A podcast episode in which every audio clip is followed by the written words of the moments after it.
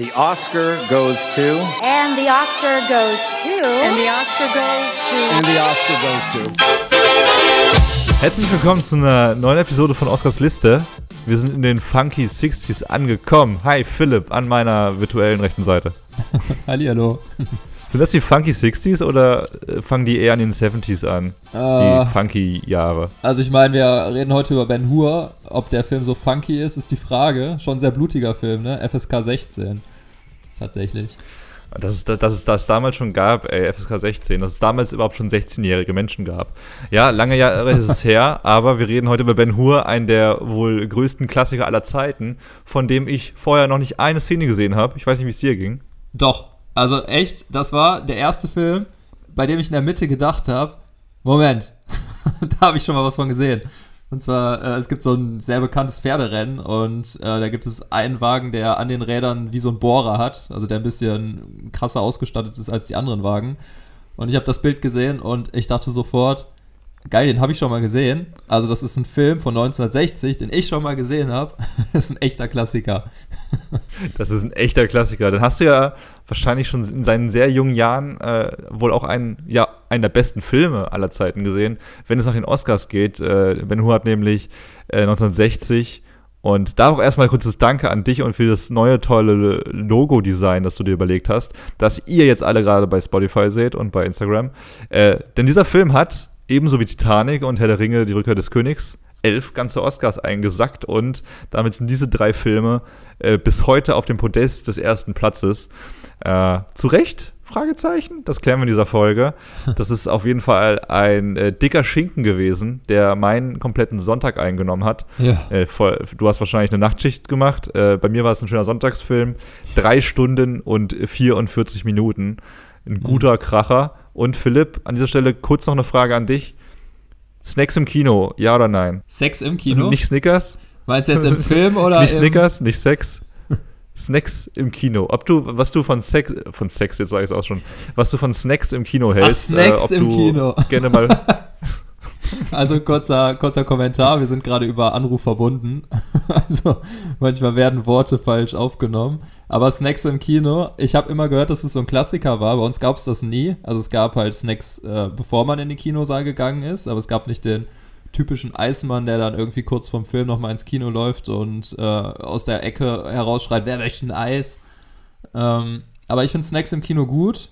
Ich finde, man isst die halt zu schnell, zu früh auf, meistens in den ersten zehn Filmminuten, aber da man dann eh satt ist, hat man ja auch nichts verloren. Also ich finde, kann man auf jeden Fall machen. Mich nervt es auch nicht, wenn Leute hinter oder vor einem da die ganze Zeit in der Tüte rascheln. Was denkst du? Okay, dann bist, dann bist du einfach der geduldigste Mensch der Welt und würdest nach den Produzenten äh, dieses äh, monumentalen Films gehen, würdest du jetzt gekreuzigt, äh, gekreuzigt werden. Denn äh, die haben damals bei der Premiere und bei allen Vorführungen, die sie in der Hand hatten, und damit glaube ich, ist nur die Premiere gemeint, äh, haben sie Snacks verboten, weil sie das einfach nicht äh, der PT angemessen empfanden, dass da Popcorn und Nachos durch die Ränge fliegen. Deswegen ist Snacks im Kino Nein für Ben Hur, äh, was glaube ich ziemlich hart ist, wenn du fast vier Stunden in einem Sitz sitzt und äh, irgendwie vergessen hast, Mittag zu essen und äh, dann da, ja, ich glaube, Magenknurren ist noch ein bisschen schlimmer als äh, Popcorn-Rauschen. Aber ist schon echt nervig, wenn jemand neben dir sitzt und irgendwie Wobei, einfach mit offenem Mund Popcorn isst. Ja, das stimmt schon, aber der Film hat ein Vor- und ein Zwischenspiel. Also Vorspiel kennt man, das, das ist, äh, in dem Fall heißt es Ouvertüre. äh, das heißt, wir haben vor dem Film wirklich ähm, minutenlang Musik. Die stimmt dich quasi schon so ein bisschen auf den Epos ein, der da als nächstes äh, gleich anfängt, ähm, dir vorgespielt zu werden. Und es gibt ein Zwischenspiel und das ist quasi eine Pause. Und ich konnte nicht herausfinden, weil es gibt Zwischenspiele, die sind einfach, damit man kurz mal ein bisschen quatschen kann, damit man sich kurz erholen kann. Und es gibt Zwischenspiele, wo man wirklich auch aus dem Kinosaal rausging und dann halt wirklich eine Pause hatte und dann auch was essen konnte. Also wenn das so eine Pause mhm. war, dann wäre das ja ganz gut, aber ich muss sagen, so lang war sie dann auch wieder nicht. Deshalb tippe ich mal, dass die da im Kino sitzen geblieben sind, im Kinosaal. Und dann echt so viele Minuten ohne irgendwas zu essen. Und ich hoffe, die durften zumindest trinken. das ist ja schon ein bisschen hart. Aber schade, dass es sowas heute nicht mehr gibt. Also ich erinnere mich an längst vergangene Zeiten, als man noch ins Kino gehen durfte. Da haben wir äh, Avengers Endgame geschaut. Der ging auch über drei Stunden, glaube ich. Und äh, wie geil wäre es einfach, oder einfach für die Atmosphäre auch schon, wenn da eine, eine Ouvertüre am Anfang kommen würde. Ja. 10 Minuten Avenger, Avenger Soundtrack und dann eben eine Intermission, wo man dann auch nochmal, hey, hier Pause, geh aufs Klo, ruf seiner Familie, ruf seine Familie an, sag ihr, dass es dir gut geht. Und äh, einfach für sowas. Das finde ich irgendwie, das würde dem äh, sterbenden Kino, äh, sollte es so sein, vielleicht auch ein bisschen wieder noch mehr Event-Charakter verpassen. Ich finde auch, es es hätte äh, da gerade. wirklich echt abendfüllend ist. Ja, es hätte gerade was fürs Kino, weil es ja auch so ist, dass du in der Pause dann schon mal ein bisschen quatschen kannst. Also es ist ja auch was Soziales, man geht miteinander ins Kino. Dann kann man in der Pause Mhm. quasi, könnte man dann schon mal ein bisschen anfangen, über einen Film zu reden. Und noch spannender wird es dann, wenn der Film weitergeht. Äh, das muss ein Fernsehfilm ja nicht machen. Der hat ja eh meistens Pausen, wenn es jetzt nicht gerade ZDF oder ARD ist. Ähm, also ich fände es auch cool. Äh, finde schade, dass es die Tradition nicht mehr gibt. Und vor allen Dingen, die Filme sind ja immer noch lang. Also die sind ja nicht kürzer geworden. Ja. Aber es passt komplett, dass wir das Thema aufwirbeln beim äh, Film Ben Hur.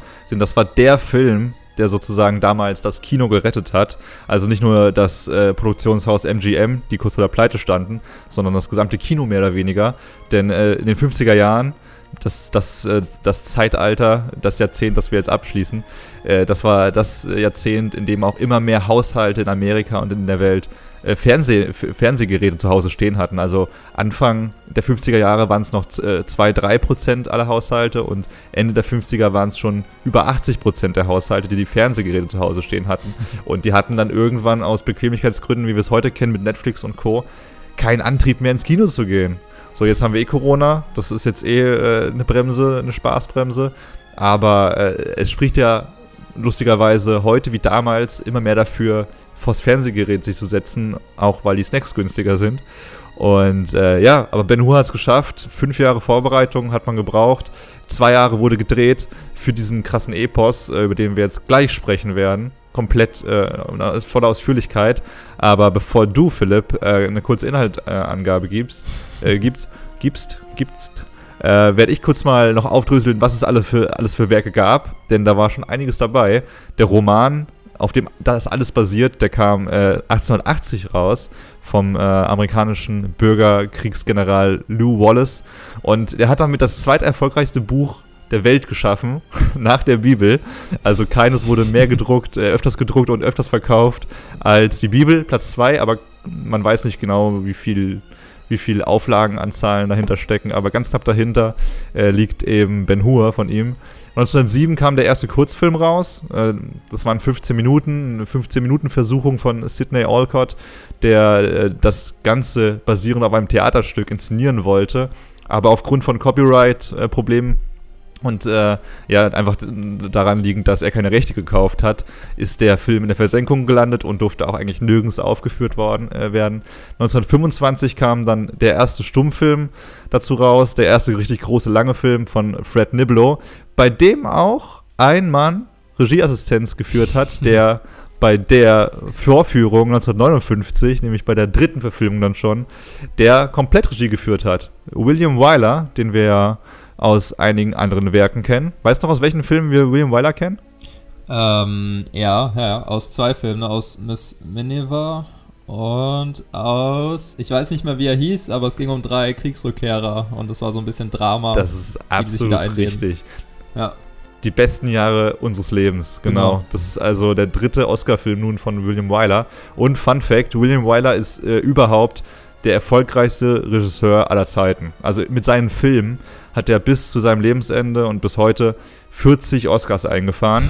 Platz 2 ist Steven Spielberg mit 34 Oscars und Platz 3 ist David Lean mit 27 Oscars. Das ist der Mann, der äh, Die Brücke am Quai gedreht hat, einen unserer letzten Filme. Und äh, genau, der eben auch Ben Hur inszeniert hat. Äh, nee, nicht, nicht Fred Lean, sondern William. William Wyler. 2003 kam noch eine Zeichentrickserie dazu raus. 2010 eine Miniserie von der BBC und 2016 kam die bis, bis jetzt letzte Verfilmung von Timur äh, Beck Mambalov. Nee, sorry, Beck Mambitov, äh, in der auch Morgan Freeman und äh, Pilo Asbeck mitspielt. Spielen. Das ist der, der auch in Game of Thrones äh, schon den bösen äh, Seemann mimen durfte. Also sehr viele Verfilmungen. Der Trailer von der 2016-Version, den habe ich gesehen, der sah wirklich eigentlich, ich fand wirklich gut aus, aber scheint anscheinend ein richtiger Flop gewesen zu sein. Also ein unerwartet großer Flop. Äh, bisschen schade. Ja, wahrscheinlich ist das einfach dem geschuldet, dass dann der Film einfach nur noch aus CGI besteht, dass der Trailer geil zusammengeschnitten aussieht, Ja. aber dass so ein bisschen der Spirit und äh, die ganze Idee, die ganze Vision des Films flöten gegangen ist. Darüber haben wir auch ganz kurz gesprochen mit äh, Uwe Boll, unserem heutigen Gast der Episode, der, den ihr ein bisschen weiter hinten in der Folge findet. Also wenn ihr nur mit äh, die Gesprächspassagen mit Uwe Boll hören wollt, dann bitte einmal 30, 40 Minuten nach vorne springen. auch wenn ich euch versprechen kann, dass unsere Stimmen so schön bleiben und dass wir auch ein paar interessante Sachen zu erzählen haben. Ähm, aber du hast recht, das ist irgendwie crazy, wie man, wie, wie, wie wir in einem Jahr, Jahr, Jahrzehnt leben, in dem es einfach an Trailern gemessen wird, wie interessant ein Film im ersten Eindruck wirkt. Das Ja. gab es ja damals nicht wirklich. Damals waren es so die Namen, die da drin mitgespielt haben, ne? Auch nicht besser. Mhm. Ich finde interessant, Ja. dass ähm, William Wyler, wir haben ja schon mal gelernt, dass der halt nicht so ein Hitchcock war, der jede Szene nur einmal gedreht hat, sondern der hat halt jede Szene gerne so oft gedreht, bis sie auch wirklich gut war oder perfekt war. Und das Resultat war eben, dass äh, für Ben Hur die Drehzeit zwei Jahre betrug, also wirklich ewig, dass es 40 Drehbuchfassungen gab und dass er am ersten Ja. Drehtag immer noch kein finales Drehbuch hatte, sondern halt einfach gesagt hat, ja, wir fangen jetzt an zu drehen und äh, guck mal, was wir da nehmen. Deshalb gab es auch voll das Chaos mit den Drehbuchautoren, wer wird da genannt, wer wird für die Oscars nominiert. Ähm, und ähm, MGM oder MGGM, wenn man äh, unsere, unsere letzte Folge anhört, ähm, für die war das ja, hast du ja schon gesagt, echt eine große Sache. Das war der Film, der das Studio mehr oder weniger gerettet hat und auch retten sollte. Und die hatten so Angst vor der äh, Verfilmung von 1925, dass die versucht haben, die ganzen Kopien zu zerstören, weil die irgendwie gesagt haben, ja, das ist immer noch eine Konkurrenz und am Ende sagen Leute, die gucken lieber den alten Ben Hur. Ähm, ist ja dann auch die Frage, ob der dann vielleicht schon im, im Fernsehen auch lief. Ähm, ja, fand ich interessant, was das für ein äh, dickes Ding für MGM war, aber was es auch, was William Wyler auch aus diesem Ding gemacht hat, dass es einfach noch größer wurde durch seinen Perfektionismus. Weißt du übrigens, wer, äh, wer mit äh, William Wyler verwandt ist? Sibylle Wyler. nee. Sibylle Weiler. Äh, dass wir das beim ersten Mal noch nicht wussten. Wir haben ja schon zwei Filme mit ihm besprochen. Aber sein Cousin ist, äh, oder war, sind ja beide leider verstorben. Sein Cousin war Karl Lemle. Das äh, ist der Gründer der Universal Studios, äh, den wir auch schon einmal in einer sehr frühen Episode besprochen haben. Ich glaube, aus Stahl war sogar, die allererste Episode. Und äh, Karl Lemle war auch derjenige, der William, William Wyler mit 19 nach äh, Amerika geholt hat. Denn das sind ja alles Deutsche, also beziehungsweise die sind äh, im Elsass geboren, krass. äh, William Wyler zumindest. Das war damals das Deutsche Königreich. Und ja, das, der, der größte Regisseur aller Zeiten, muss man ja wohl so formulieren, wenn man äh, nach Titeln geht, ist ein Deutscher, wenn man, wenn man das so sehen möchte. Ist schon irgendwie verrückt, wenn man darüber nachdenkt, Ganz dass cool. deutsche Filmemacher eigentlich so verpönt werden heutzutage. Ja, ja, genau, Immer deswegen. noch in den meisten Kreisen, aber doch äh, der mit den meisten Oscars ist. Ja, das, das ist echt verrückt. naja, ich habe uns, ähm, ich habe uns gelernt, es gibt in Amerika, ganz kurzer äh, Themen, Mini-Themenwechsel, es gibt in Amerika tatsächlich ein, ein deutsches oder ein German Film Office äh, und die setzen sich dafür ein, dass in Amerika mehr deutsche Filme geguckt werden, beziehungsweise auch wenn die Oscars dann sind, machen die halt ein bisschen Werbung. Ähm, also es ist schon lustig, was es da für Institutionen gibt, die versuchen irgendwie das eigene Kulturgut auch äh, fremden Kulturen nahezubringen. Wie machen die das? Weißt du das? Nee, das weiß ich leider nicht. Also ich hatte nur kurz einen Bericht gehört, hatte mich dann auch nicht weiter informiert, aber äh, ich glaube, was die zum Beispiel machen, ist, die schnüren Filmpakete, die die dann quasi als ein rechte Paket an Kinos verkaufen und machen die Filme dadurch äh, attraktiver. Und dann könnte es halt sein, dass so kleine Programmkinos auch sagen, wir haben jetzt den Film da auch noch mit drin, den zeigen wir jetzt auch noch. Ähm, also da taktieren die so ein bisschen. Wie die das bei den Oscars machen, da weiß ich nicht so genau Bescheid. Was wurde eigentlich aus der, äh, aus der Adaption von äh, Honig im Kopf? Das sollte doch irgendwie geremaked werden in Amerika. Der Film von Till Schweiger mit, äh, ah, ich, ich habe seinen Namen nicht im Kopf leider, aber um den dementen Opa, Ja, der mit seiner Tochter da, mit seiner Enkelin abhängt. Und der sollte ja auch irgendwie groß aufgefahren werden in Amerika. Äh, ich weiß den Stand nicht, aber ich finde das irgendwie interessant, dass selbst, also das muss ja ein Ritterschlag sein für Till Schweiger, dass er dann sein Werk sogar adaptiert werden soll. Aber ich glaube, ich glaube, der wurde ähm, neu verfilmt und ich glaube, der ist ziemlich krass gefloppt. Aber ich bin mir nicht ganz sicher. ah, nee, stimmt, warte, du hast recht, du hast recht. Das war irgendwie ein absoluter Negativrekord. Ich glaube, es waren am Startwochenende 50 Leute im Kino ja, oder sowas. sowas. Also äh, irgendwie sowas. Es hat sich äh, irgendwie gar nicht ausgezahlt. Und die Amis schauen ja auch schon gerne sehr, sehr viele Filme auf einmal. Mhm. Und dann auch gerne mal vielleicht ein paar, paar Trash-Fans dabei. Mhm. Naja, aber jetzt sind wir erstmal bei Ben Hur. Genau. mit dem Gegenteil von äh, Honey and the Hat. Und äh, Philipp, du hast so eine wunderschöne Stimme. Würdest du uns etwas zusammenfassen? Ich versuch's um mal. was es in diesem, in diesem äh, ewigen Epos eigentlich geht. Genau, ich versuch's mal wirklich so in 90 Minuten, äh, 90 Minuten zu packen. Ich, versuch, ich versuch's mal in 90 Sekunden zu packen. Ähm, also, es geht in Ben Hur um Ben Hur, äh, genauer gesagt Judah Ben Hur. Und äh, der lebt äh, zur gleichen Zeit, in der auch Jesus Christus lebt. Also den sehen wir auch. Und äh, Judah Ben Hur lebt eben in Judäa, in dem, äh, in, in dem äh, Ort, in dem er dann auch äh, seinen alten Jugendfreund Messala wieder trifft. Äh, Messala ist mittlerweile aber äh, Tribun, also ein ranghoher römischer Offizier. Und ähm, Ben Hur ist eben ein jüdischer Fürst. Und da gibt es dann, naja, am Anfang freuen die sich, sich zu sehen. Dann gibt es aber wirklich große politische Streitigkeiten. Und das eskaliert so weit, dass Messala irgendwann die Schwester und die Mutter von Ben Hur ähm, inhaftiert und ähm, ja, der Konflikt spitzt sich weiter zu, bis dann äh, es einen großen Showdown gibt und das ist dieses äh, wirklich ähm, filmgeschichtlich bekannte ähm, Wagenrennen, wo die eben so ein Pferdewagenrennen in einer römischen Arena stattfinden lassen. Ähm, da gewinnt Ben Hur, Messala wird von den Pferden zu Tode getrampelt, das ist sehr brutal.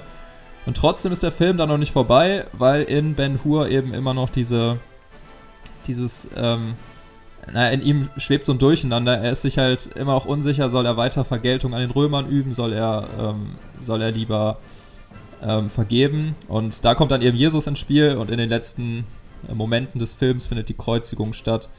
Und auch Ben Hur merkt eben, dass Vergebung potenziell der christlichere und der, oder sagen wir lieber, der bessere Weg ist. Das ist der Film. Sehr schön zusammengefasst. Und äh, was man ja auf jeden Fall mal erstmal klar bekommen muss, ist, dass dieser Film Fiktion ist. Also klar, Jesus lebt und äh, ich fände es auf jeden Fall mal super spannend äh, zu wissen, wie Jesus wirklich drauf war. Aber er spielt hier die zentrale Rolle, die auch schon in der Bibel deutlich wird, nämlich er, er wird von äh, drei Königen äh, empfangen mit Geschenken und äh, er wird bei der Vol Volkszählung mit seinen Eltern äh, gesehen und er wird am Ende eben auch zum König der Juden und dementsprechend gekreuzigt und stirbt als Märtyrer. Und äh, aber man sieht sein Gesicht nie. Also das ist, äh, das haben sie irgendwie schön gemacht. Das ist ein sehr schöner äh, Twist gewesen, finde ich, dass es ja auch der Film über Ben Hur ist, über Yoda Ben Hur, der aber nie existiert hat in dem Sinne. Das ist auf jeden Fall nur eine fiktive äh, Figur, so wie alle anderen, so wie Messala, der, der, der beste Freund, der ehemalige beste Freund von Ben Hur. Und da mal ganz kurz eingehakt, es gibt nämlich äh, eine Aussage vom Co-Autoren Gore Vidal, äh, wo ich gerne deine Einschätzung hätte, weil das ein bisschen krude äh, sich anhört. Gore Vidal hat nämlich gesagt, dass er äh, William Wyler, den Regisseuren, vorgeschlagen hat, dass eine homosexuelle Vergangenheit zwischen Ben Hur und Messella äh, äh, bestanden hatte. Und das kann man deswegen sich so ein bisschen erklären, dass, äh, dass Messala und Ben Hur sich so freuen, sich zu sehen und auch so innig aus ihren, ihren Trögen trinken, während sie sich äh, zelebrieren. Und das erklärt auch ein bisschen, warum er so extrem sauer darauf ist, dass Judah Ben Hur sich von ihm abwendet. Ähm, und das Ding ist, William Wyler hat irgendwie zig Jahre später gesagt, dass er sich da nicht mehr dran erinnern könnte, das mit, mit Gore Vidal besprochen zu haben. Aber äh, Gore Vidal hatte das anscheinend mit äh, William Boyd besprochen, der Darsteller von Messala. Der da, glaube ich, aber auch schon verstorben ja. war, ne? Also, will jetzt nichts unterstellen, auf, auf jeden Fall nicht. Äh, aber lässt sich dann natürlich auch schlecht nachvollziehen, weil der konnte keinen Kommentar mehr dazu geben. Genau, total komisch. Und Charles Heston, der die Hauptrolle gespielt hat, nämlich Judah Ben Hur, äh, Judah Ben Hur, der weiß davon gar nichts, dem wurde das nämlich nicht gesagt, weil sie wussten angeblich, dass er da nicht dabei gewesen wäre. weil er da ein bisschen äh, eher kon konservativer gewesen wäre. Also ist alles ein bisschen kruder. Äh, es hat irgendwie einen coolen Touch, fände ich, wenn es so wäre, weil es würde heißen, dass in den 60er Jahren schon wieder so viel Offenheit äh, dafür geherrscht hätte. Ähm, man weiß es nicht. Äh, Gorvidal hat auch gesagt, das wollte er ganz subtil mit einfließen lassen, sodass es eben nicht offensichtlich ist. Aber äh, ja, irgendwie äh, interessanter Mythos um diese Aussage auf jeden Fall. Ich finde das auch interessant, weil ich finde, das ist halt so eine Sache, die kannst du im Nachhinein nicht beweisen. Da steht halt Wort gegen Wort. Und ich finde, der Film, wenn man den sieht, gibt das schon her.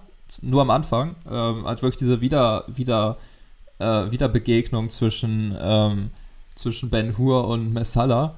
Äh, also die sind schon sehr körperlich. Das ist irgendwie schon aufgefallen. Auch wie die zusammen dann jeweils, glaube ich, einen Speer an die gleiche Stelle werfen. Ähm, hm. Wenn man da sehr symbolisch denkt, dann hat man schon das Gefühl, da geht es wirklich um etwas mehr als reine Freundschaft in der Vergangenheit. Aber das ist halt auch viel reindeuten. Also es kann auch einfach genauso gut sein, dass das wirklich kein Gedanke war. Und ähm, ich weiß nicht, vielleicht hat der Kollege, der Drehbuchautor, vielleicht hat er auch äh, das irgendwo mal erwähnt, aber vielleicht war die Sache gar nicht so groß. Es ist super schwer, das irgendwie nachzuvollziehen. Ähm, aber wäre natürlich klar, wird dem guten Twist geben und ähm, natürlich hat sich da Charles Heston, oder Charleston heißt er, glaube ich, Charlton, Charleston, Heston, äh, sich wirklich stark von distanziert, weil ähm, ich glaube, genau das, was eben befürchtet wurde, weil er schon ein sehr konservativer Kollege war.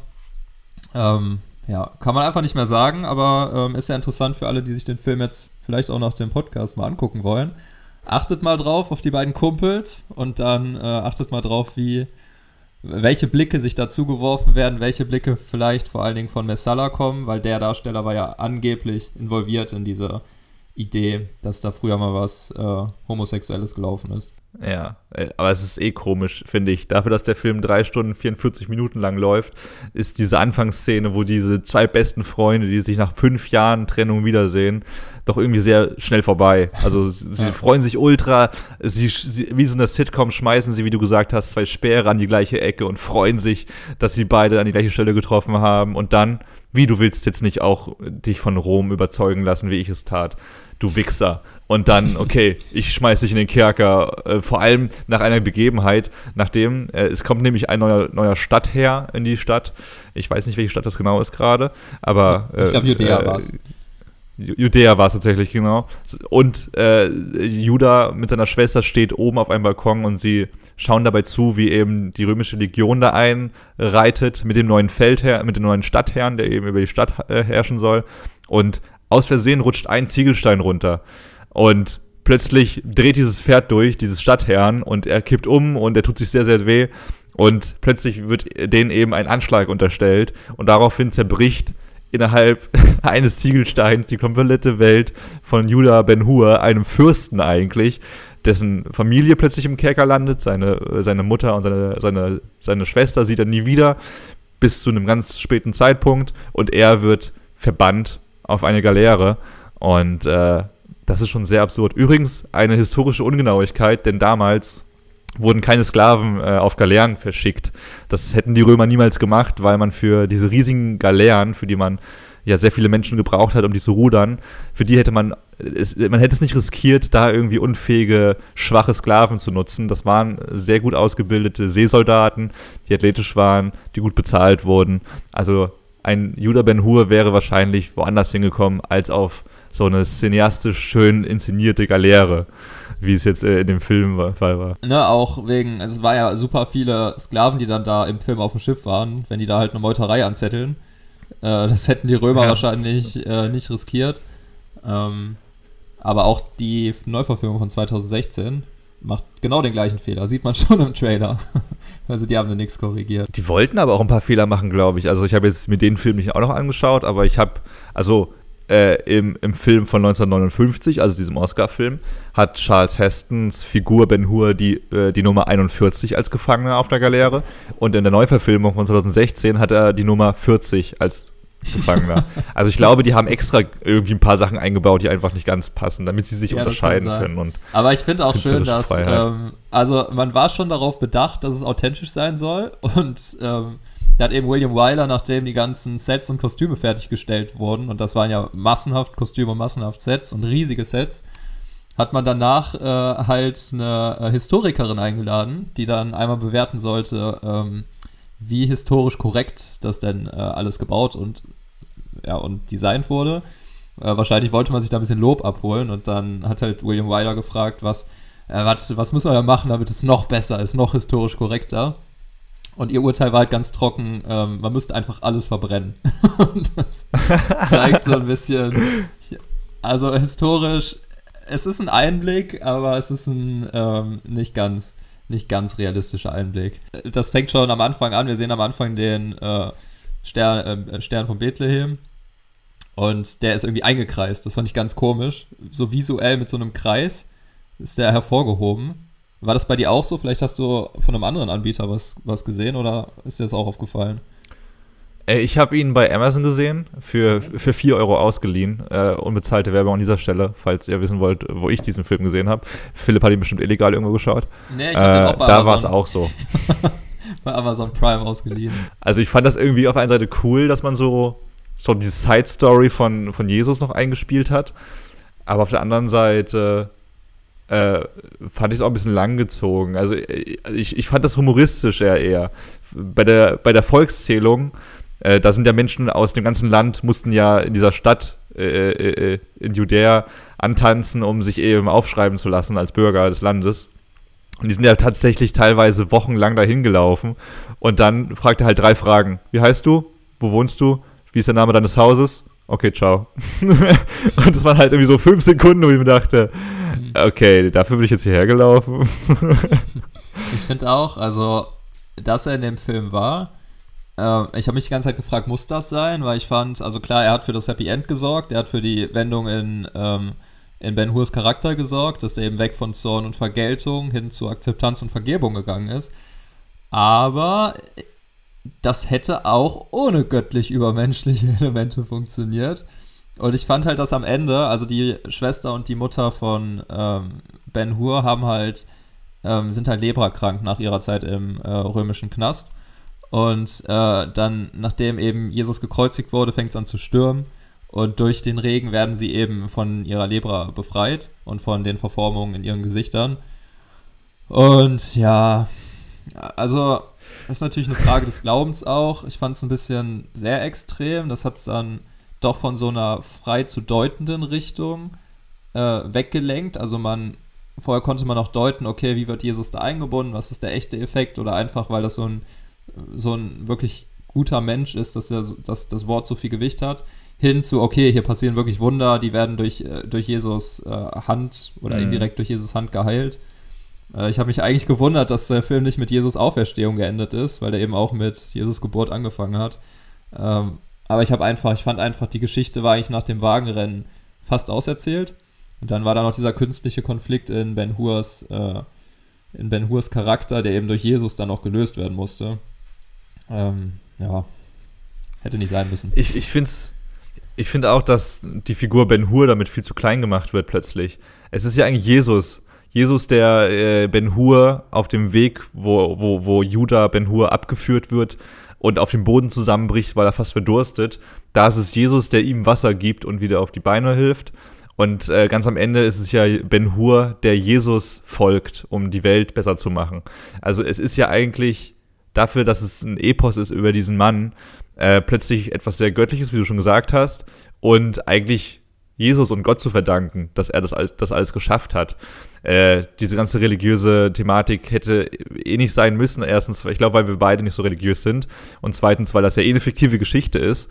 Und äh, ja, aber ich glaube, sonst wäre der Film auch nicht auf der Filmliste des Vatikans gelandet. Ein alter Freund von uns, falls wie du dich yes. erinnerst. Äh, nur ein Film, nur ein Oscar-Film hat es bisher auf diese Liste geschafft, auf diese berühmte äh, auserwählte Liste des Vatikans, nämlich die Faust im Nacken mit Marlon Brando in der Kategorie Werte. Und äh, ja, Ben Hur ist der einzige Hollywood-Film, der es in diese Liste in der Kategorie in die Kategorie Religion geschafft hat. Also es ist ja, der einzig religiös anerkannte Film Hollywoods. Mhm. Ja, gut, dafür haben die Macher auch viel gemacht, wie du schon erklärt hast gerade. Genau, ich finde, man darf es auch nicht so schlecht reden, weil der Film hat sich das also basiert ja auch auf dem Roman und äh, wenn das eben auch das Ziel war, dann wurde es halt schon nachvollziehbar integriert. Aber ich muss mir bei der Filmliste des Vatikans immer so ein, so ein altes, wackeliges Regal vorstellen, was da irgendwo rumsteht, wo so fünf DVDs und in jedem Regalfach ist dann irgendwie so ein, so ein kleiner Tesafilm, wo unterm Zettel dann steht Werte, Religion. naja. Aber. Aber ja. in, in der Kategorie Werte könnte der Film eigentlich auch eh nicht auftreten, weil, und das fand ich nicht so not, das fand ich nicht so funny, weil ich es auch nicht ganz verstanden habe. Äh, diese Figur, der Scheich Ilderim, der ja die Pferde stellt, die, äh, die, die äh, Ben Hur später benutzt beim Wagenrennen gegen Messella, das ist äh, Hugh Griffith, der auch den Oscar als bester Nebendarsteller bekommen hat. Und das ist einfach ein Schauspieler, der ganz klar Blackfacing betrieben hat. Also es ist ein weißer Mann, äh, der sich schwarz angemalt hat. Und ich verstehe es nicht ganz. So, ich, ich bin da jetzt nicht so, dass mich das ultra aufregt, weil das ein bisschen älterer Film ist. Ich versuche aber erstmal zu verstehen, warum das so ist. Und äh, ich habe dann auch gesehen, ich habe mal die Augen offen gehalten, es gibt keinen einzigen schwarzen Nebendarsteller in, dieser, in diesem Film. Es gibt ja ganz viele Massenszenen und äh, ich habe auch gerne, ich habe mal Pause gemacht, äh, auf, auf Pause gedrückt, wenn da riesige Massen an Menschen standen. Das sind einfach alles weiße Menschen. Und äh, das kann ich mir nicht ganz so vorstellen. Und auch in der finalen Szene, wo da Messala gegen Ben Hur im Wagenrennen antreten, dann, da hat natürlich Ben Hur die weißen Pferde, die, die, die Schimmel, die äh, ihn in den Sieg reiten und Messala hat die einzigen vier schwarzen Pferde. Also es war da ein bisschen zu komische Symbolik und ein bisschen Rassismus. Äh, auch wenn wir jetzt nicht zu korrekt hier sprechen müssen, der Film ist wie gesagt 60 Jahre alt, äh, aber das äh, fand ich ein bisschen weird. Es ist natürlich interessant, dass äh, Charles Heston, der Darsteller von äh, Judah Ben Hur, ähm, wir haben schon gesagt, das ist auch ein komischer Typ, der war später dann doch sehr extrem für Waffenbesitz in den USA, ist dafür eingetreten, Mhm. war Präsident der National Rifle Association, die eben halt ordentlich äh, Lobbyismus betrieben hat äh, für die Waffenlobby oder äh, für die Waffenindustrie. Und ähm, aber der ist ja ein Mann der Widersprüche. Also in jüngeren Jahren war das, wenn man es so liest, ein sehr guter Mann, weil der eben zum Beispiel eng mit Martin Luther King zusammengearbeitet hat und eben für die Verankerung von Bürgerrechten für ähm, schwarze Menschen gekämpft hat. Ähm, und auch nachdem Martin Luther King ähm, äh, getötet wurde, hat er erstmal für starke Restriktionen in den Waffengesetzen gekämpft. Äh, und als ich das gelesen hatte, vor allen Dingen ähm, mit dem Kampf für die Bürgerrechte von äh, schwarzen Menschen, dachte ich mir auch so, jo, aber die Filme spiegeln das nicht unbedingt so wider. Also auch der, ich muss gerade überlegen, der letzte Film, die größte Show der Welt, da hat er auch mitgespielt. Ähm, da gab es bestimmt auch schwarze DarstellerInnen, aber ich kann mich jetzt nicht erinnern, dass die wichtige oder große Rollen gespielt haben. Und das halt vom Darsteller, der teilweise selbst Läden und, äh, und Events gemieden hat, wenn da eben, ähm, wenn da eben äh, schwarze Menschen, schwarze Darsteller oder Darstellerinnen keinen Eintritt, Eintritt gewährt wurde. Ist ein bisschen widersprüchlich, der Typ. Ja, ist, ist eigentlich ein wunderbares Beispiel dafür, dass echt äh, vieles, das meiste, eigentlich alles nicht nur schwarz und weiß zu betrachten ist. Weil, äh, ja, eigentlich halt, das wird er wahrscheinlich, wenn er sich das mal so von weiter weg aus einer anderen Perspektive beobachtet hätte, auch gefragt. Sag mal, Charles, hast du da vielleicht irgendwie was Falsches äh, ge gemacht? Ich weiß nicht, ob du es mitbekommen hast. Äh, Jens Lehmann, Ex-Nationaltorwart, äh, Fußball, äh, der hat auch, ich, ich kann es nicht ganz rezitieren, aber er hat auf jeden Fall was Rassistisches gesagt, weshalb er seine Expertenstelle bei der, äh, in der, äh, im ersten deutschen Fernsehen verloren hat. Und dann schaust du dir aber alte Bilder von ihm an, wie er zum Beispiel mal in Afrika mit dabei war, äh, Häuser aufzubauen. Und äh, das sind natürlich so Widersprüche, die nicht so viel Sinn ergeben, aber im Kopf der Person vielleicht schon, weil alle Fakten haben wir eh nicht. Das war bei Charles Heston nicht so und das wird bei einigen Menschen heutzutage wahrscheinlich auch so sein. Aber ja, nicht alles schwarz und weiß. Wortwörtlich. Äh, ich muss noch eine Sache zu Jesus sagen. Die muss ich noch loswerden. das, das ist auch ein guter Titel für, für irgendeine Sendung. Ich muss noch eine Sache zu Jesus sagen. sprechen wir über Jesus.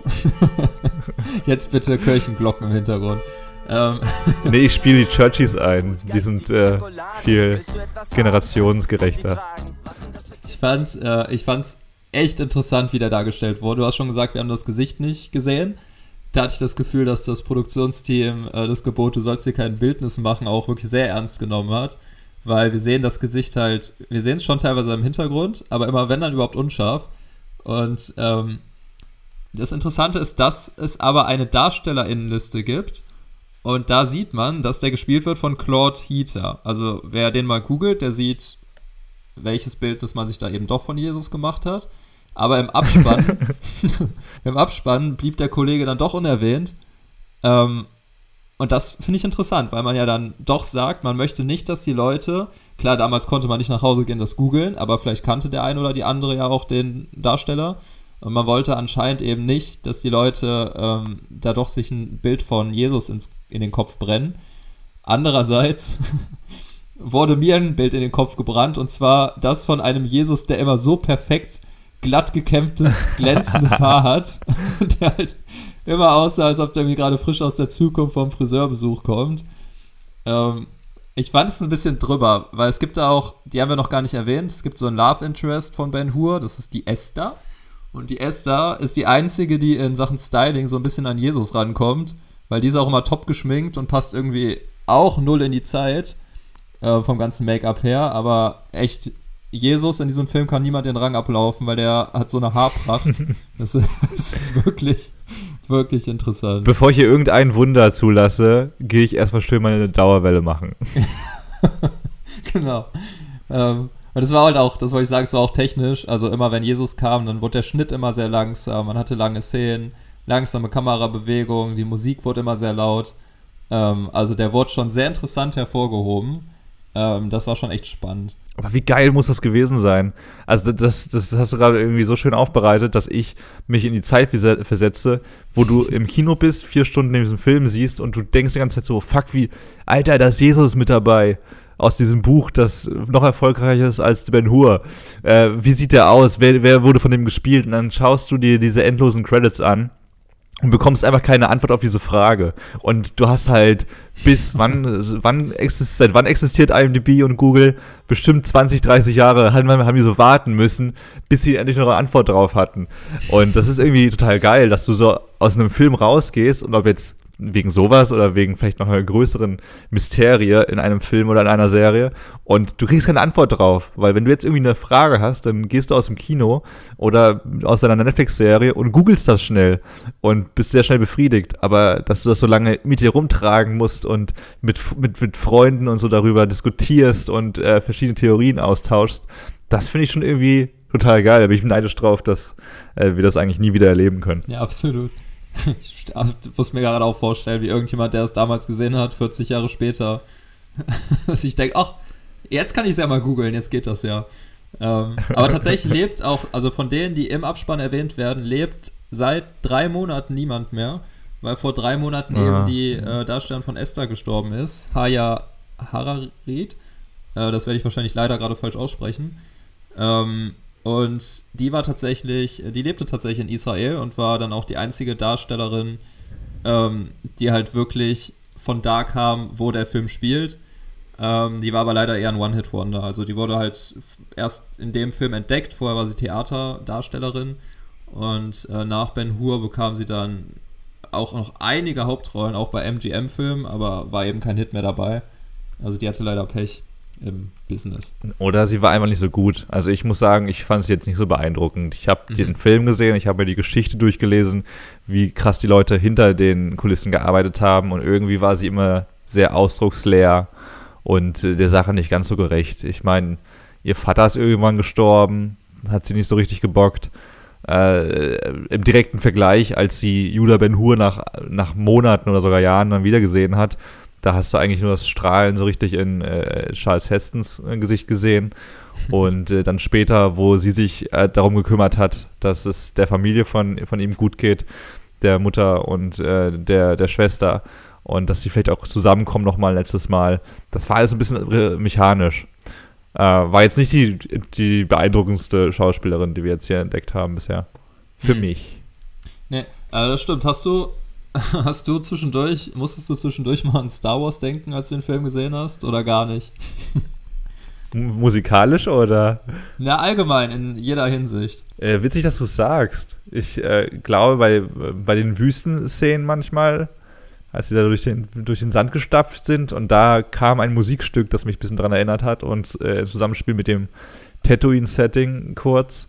Äh, aber du hast bestimmt noch viel was viel Größeres im Kopf. Ja, also auch wie du selbst gesagt hast, die Musik, ich dachte schon bei der Ouvertüre am Anfang, äh, also die ist wirklich schön. Ich habe einen äh, Kumpel, der studiert an einer Musikhochschule und der sa sagte zu mir, ja, hör mal auf die Musik, die ist total Hammer. Die haben wir auch irgendwie mal gespielt bei irgendeinem Konzert.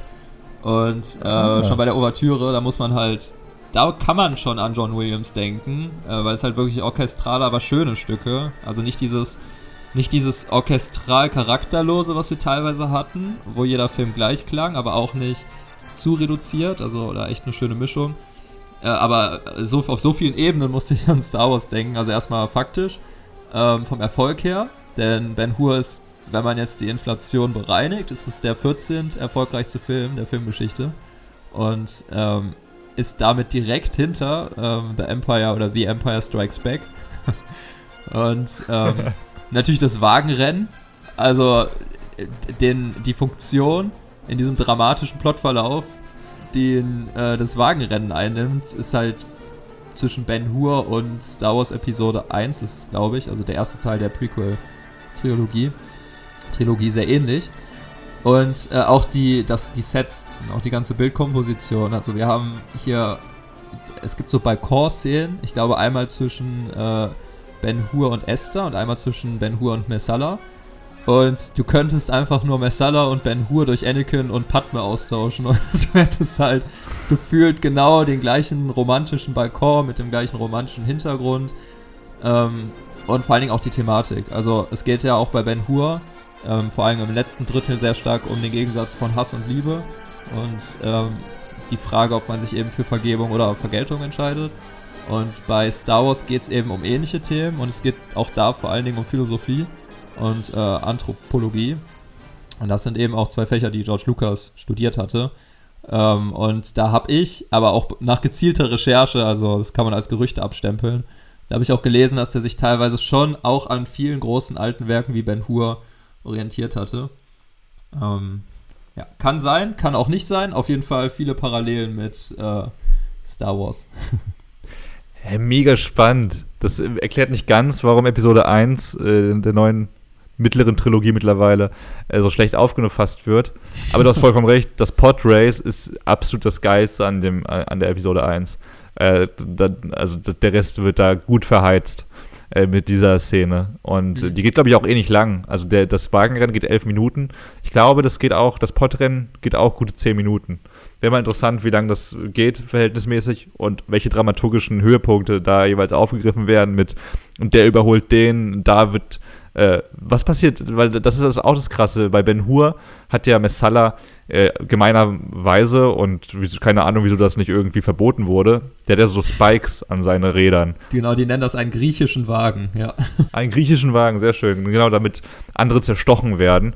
Erstmal physikalischer Fun Fact, das würde gar nicht funktionieren, weil der Führerwagen ist immer äh, weniger breit als die vier Pferde, die vor dir laufen. Dadurch kannst du mit deinem Führerwagen gar nicht in andere Wagenwegen reinrasseln. Äh, ähm, Fun Fact Ende.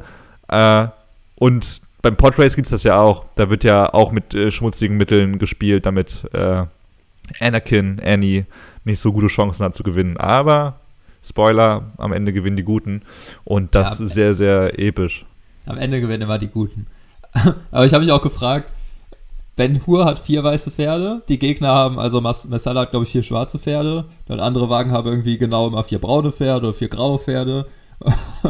Und ich habe mich gefragt, wie korrekt das ist, weil man ist ja wohl eher auf Leistung gegangen, als zu sagen, hm, nehmen wir jetzt das äh, schwarze Pferd zu den drei weißen Pferden oder nehmen wir das weiße Pferd? Das weiße Pferd ist zwar kacke, aber sieht halt gut aus. Würde man ja wahrscheinlich eher das schwarze Pferd nehmen.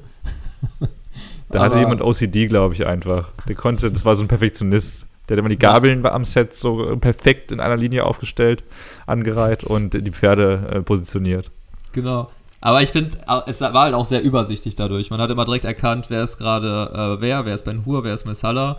Und ich fand eh, dass die Kameraarbeit, gerade auch da am Ende am, äh, beim Wagenrennen, die war halt so stark, weil man hat die ganze Zeit das Gefühl, da fliegt irgendwie eine Drohne. Äh, aber klar, Drohnen gab es damals noch nicht, Kameradrohnen. Und es ist so ruhig und übersichtlich eingefangen. Also das, das Rennen ist ja wirklich schnell und eigentlich sehr unruhig und unübersichtlich.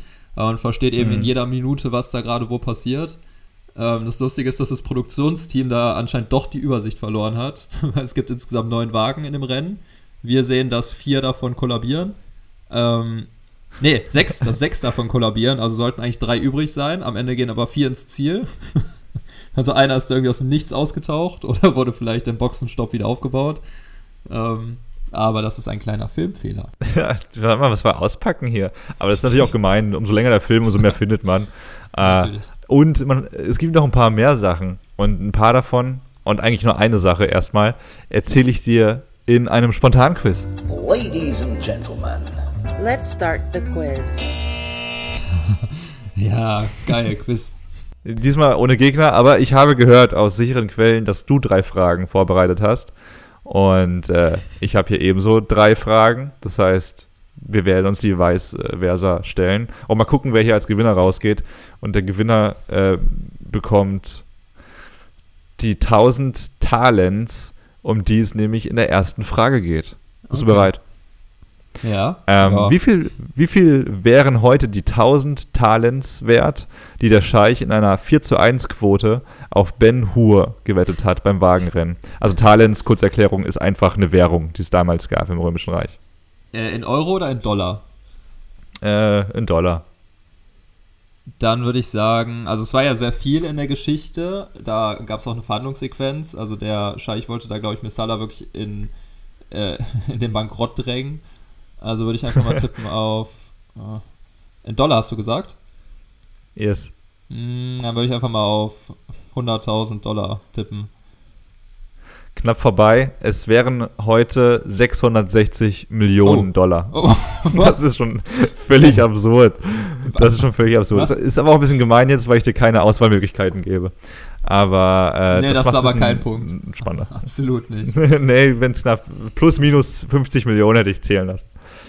Frage Nummer zwei. Ja. 15, 15 Millionen Dollar, äh, also etwa 131 Millionen Dollar inflationsbedingt heute, hat die Produktion damals gekostet von Ben Hur. Welcher war der teuerste Film aller Zeiten? Hm. Also eigentlich, ich habe auch gelesen, dass das einer der teuersten war bis heute. Andererseits hörst du ja eigentlich von, man kennt ja Produktionssummen von Fluch der Karibik und ähnlichen Filmen und die waren um einiges teurer. Ähm, das hat Mhm. mich ein bisschen ratlos zurückgelassen. Ähm, ich würde auf Vom Winde verweht tippen. Ich finde es schön, dass du einen äh, Film aus unserer Reihe nimmst, aber du hast die. Ich gebe dir den Punkt, weil du den Namen schon genannt hast. Es war tatsächlich Flut der Karibik, Fremde Gezeiten, mit einer Produktionskostenhöhe von 430 Millionen Dollar. Oh, Also ungefähr das. Dreifache von, äh, von Ben Hur immer noch. Mega crazy. cool. Freu ich Also den Punkt gönne ich dir sehr. Und letzte Frage von meiner Seite. Äh, welche Regielegende hat William Wyler bei Ben Hur Assistenz geleistet? Wir erinnern uns, William Wyler hat selber mal Assistenz gespielt bei, dem, äh, zweiten, bei der zweiten Ben Hur-Verfilmung. Welcher andere crazy Regisseur, der durch Decke gegangen ist, war denn bei William Wyler der Assistent? Oh, es mu- muss ja auch noch einer von früher gewesen sein, 60ern. Ähm, ich glaube, da fällt mir gar keine Antwort drauf ein. Weil ich meine auch, dass ich irgendwo was gelesen habe und deshalb habe ich gerade super Knoten im Kopf. Also, äh, Das finde ich okay. raus. Ich werde wahrscheinlich auch keine einzige Frage beantworten können bei dir. Es war äh, Sergio Leone, der unter anderem den großen Klassiker Spiel mir das Lied von Tod gedreht hat. Mhm. Ein paar Jahre später. Also, auch hier wieder äh, schöne Anekdoten, die sich wahrscheinlich die ganzen Leute untereinander erzählen. Und äh, ja, das war das kleine Quiz von meiner Seite aus. Okay. Herzlichen Glückwunsch zu einem Punkt. Na gut, also du musst einen Punkt schlagen. Ist machbar. Ähm, die erste Frage, also ich finde, es gab super starke Dialoge im Film. Also gerade äh, Judah und Messala tragen den Film von Anfang an inhaltlich. Ähm, und hier kommt das Beispiel. Ähm, und zwar geraten Judah und Messala langsam aneinander. Es bahnt sich die Eskalation an, als Messala Judah fragt, entweder bist du für mich oder gegen mich. Was antwortet Messala? Dann bin ich gegen dich. Ja, das würde ich gelten lassen. Er sagt, wenn das die Wahl ist, dann bin ich gegen dich. Ja, wenn das Ähm, die Wahl ist, ja. Ja, aber nö, das, Das das ist-. Nee, kriegst einen halben Punkt. Das, das ist lieb. Punkt. Aber da hat mir, das ist auch gemein, weil den Spruch hat äh, Ben Hur ganz klar von Christian Linter geklaut, der gesagt hat, dass er äh, so nicht regieren wird. Wenn, wenn so, dann, dann regiert er gar nicht. Wahrscheinlich ist das so. ja. ähm, ja, und das ist halt wirklich der Moment, wo die beiden sich das erste Mal richtig, äh, richtig angehen. Ähm, Mhm. Und das führt ja ganz am Ende dann zu dem großen Wa Wagenrennen, zu dem Pferderennen. Und wir sehen im Film äh, neun Wagen, A, vier Pferde, also insgesamt 36 Pferde. Wie viele Pferde denkst du wurden insgesamt für den Film trainiert? Also nicht gecastet, sondern wirklich trainiert. Oh, Jesus. Ich habe die Toleranz im Kopf, aber ich sage sie dir nicht, weil es könnte ein Tipp sein. Also mein einziger Anhaltspunkt ist, dass ich weiß, dass die im Film äh, von 1926 viel Scheiße gemacht haben. Da sind viele Pferde gestorben. Ich glaube, es waren acht, neun oder zehn Pferde so um den Dreh, die gestorben sind, weil ihre Beine gebrochen wurden bei den Dreharbeiten und dann wurden die erlöst mit dem Gnadenschuss, weil die einfach gelitten haben. Deswegen glaube ich, dass die schon einiges richtig machen wollten. Und dafür haben die sehr viele Pferde trainiert, damit die nichts Falsches machen, damit die nur die besten aller besten Pferde haben, die das auf jeden Fall auch durchstehen. Deswegen sage ich, sie haben 138 Pferde trainiert. Okay, ich hätte dir eine Toleranz von 10 gegeben, aber vielleicht ein bisschen fies. Ähm, es sind 72 Pferde, also genau das Doppelte. Quasi für jedes Okay, Pferdchen ein ist echt- Ersatzpferdchen. Ah, okay. Aber auch So. schon, schon, eine gute, schon ein guter Stall. Die letzte Frage ist, wie lange das Rennen, du hast gerade schon ansatzweise erwähnt, wie lange dauerte das Rennen im Film? Und der Tipp ist, in etwa genauso lange dauerten auch äh, tatsächlich echte römische Wagenrennen. Äh, also jetzt im fertigen Film. Äh, Genau. Elf Minuten. Ah, ich habe ich hab hier 8 Minuten 20, ich habe aber nicht mitgemessen, sondern habe das, äh, hab das von der Quelle. Du hast 11 Minuten gelesen.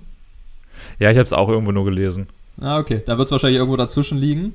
Ähm, auf jeden Fall, ich habe wohl gelesen, dass die Länge zumindest übereinstimmt mit der Länge, wie ähm, so Rennen eben auf, aus historischer Sicht gedauert haben. Was aber nicht äh, richtig war, ist, dass es äh, normalerweise ähm, eher sieben Runden waren und wir sehen eben neun Runden. Ähm, aber dann gebe ich da auch nochmal einen halben Punkt dafür, weil wir es nicht wissen. Und das heißt, äh, wir haben unentschieden. 1-1. Wie immer, aber das machen wir ja immer so gerecht, dass einfach niemand hier traurig rausgeht. Ja, Genau. crazy. Es hat sehr viel Spaß gemacht. Es macht immer ein bisschen mehr Spaß, wenn nochmal ein Gast dabei ist. Wir haben dieses Mal einen Gast, aber ich habe ihm die Fragen nicht gegönnt. Ich wollte eher mit dir quatschen. Oh, es war, es war echt ein bombastischer Film. Äh, Ich finde auch äh, das größte, also das beste Zitat, das ich irgendwie gefunden habe auf meiner Suche, das ich dir noch erzählen möchte, ist auch sehr, äh, ist, ist sehr, es, es fasst sehr gut zusammen, was dieser Film der ganzen Crew ähm, abgeleistet hat.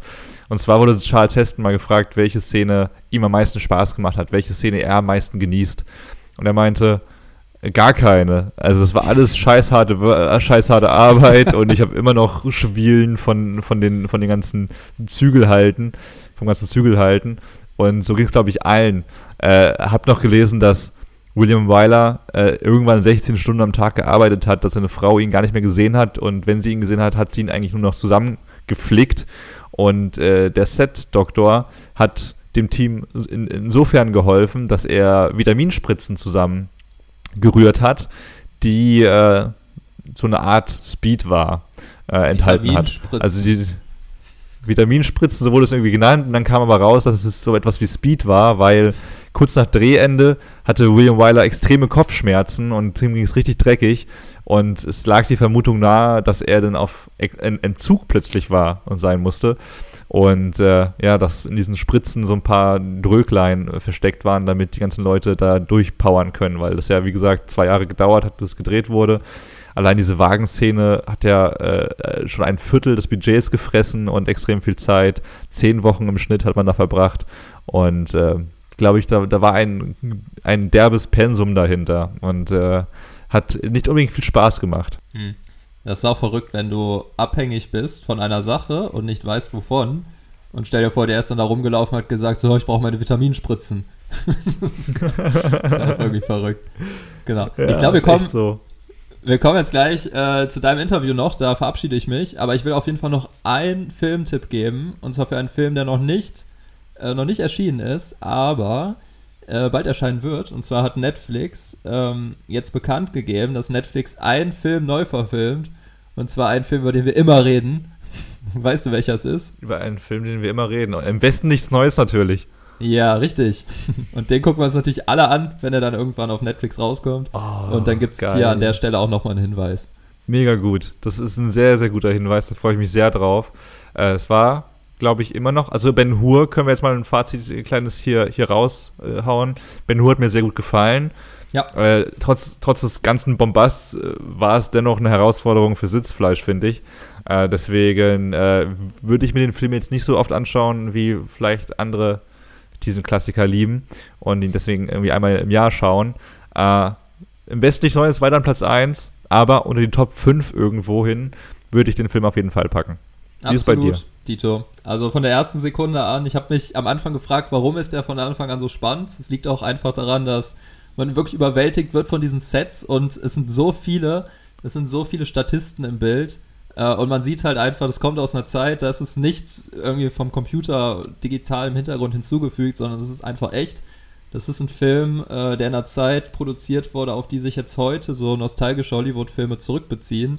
Ähm, Mhm. Also wenn wir in einem, ähm, in einem High Caesar oder in einem äh, Once, a Time, Once Upon a Time in Hollywood, äh, wenn wir da große Kulissen und bekannte Darsteller sehen, die irgendwie in Römerkostümen rumlaufen, dann kann man das als Rückbezug auf die Zeit von Ben Hur sehen. Und ähm, egal, ob man sich viel damit beschäftigt oder nicht, der Film ist einfach groß, das merkt man, und der ist auch recht spannend erzählt. Äh, super lang, aber ein bisschen wie ein recht gutes Buch. Äh, es sind sehr viele Szenen, alles sehr umschmückt, aber alles fühlt sich irgendwie wichtig an. Ähm, und ja, manchmal ein bisschen übertrieben. Also, als da die Lepra gezeigt wurde, sie wurde eben nicht gezeigt. Die Lepra-Krankheit äh, von Ben Hurs Familie, da sieht man ungefähr drei, vier Mal hintereinander, wie jemand in die Zelle zu Ben Hurs Familie geht und die Augen aufreißt, die Musik wird ganz laut, sich wegdreht und gefühlt am liebsten wegflüchten würde. Aber das sind ganz kleine Kritikpunkte, äh, neben ein paar größeren, die wir auch schon erwähnt hatten, die den Film aber trotzdem nicht unsehenswert machen. Also fand ich gut. Absolut. Das Verrückte ist ja, ich dachte, dass dieser Film einfach wunderschön restauriert wurde, als ich ihn mir angeschaut habe bei Amazon unbezahlte Werbung. Aber äh, die haben den Film ja mit einer 70mm Linse in Ultra äh, Panavision gedreht und das ist einfach eins zu eins auch das, was äh, Quentin Tarantino bei seinem Film The Hateful Eight genutzt hat. Also eine Technik, die damals schon ihresgleichen gesucht hat. Da hat auch eine Kamera, also eine äh, 70mm Kamera, hatte damals schon eine Viertelmillion Dollar gekostet. Davon hatten die sechs Stück dann äh, äh, alleine nur für diese Wagenszene. Unfassbar viel Geld allein in der Technik. Deswegen keine Angst, äh, das ist kein alter Schinken in der Hinsicht. Man merkt es natürlich an, dass er ein bisschen älter ist, aber vom Look kaum, finde ich. Genau. Äh, und deswegen ran da an die Tasten, äh, an die Fernbedienungstasten, den könnt ihr auf jeden Fall gerne mal ausleihen und einen extrem langen äh, Nachmittag mit verbringen. und äh, ja, dann möchte ich mich jetzt bedanken erstmal für dieses tolle, für diese tolle Besprechung, Philipp. Schön, dass wir mal wieder einiger, einer ungefähr gleichen Meinung äh, sind.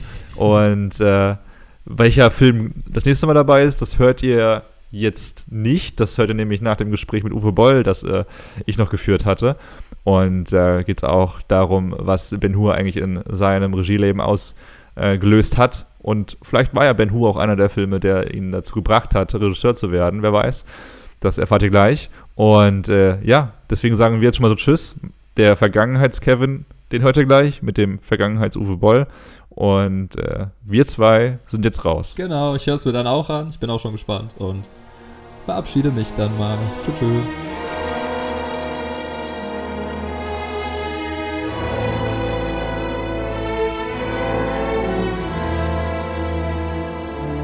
Mein Gott, Ben Hur, du.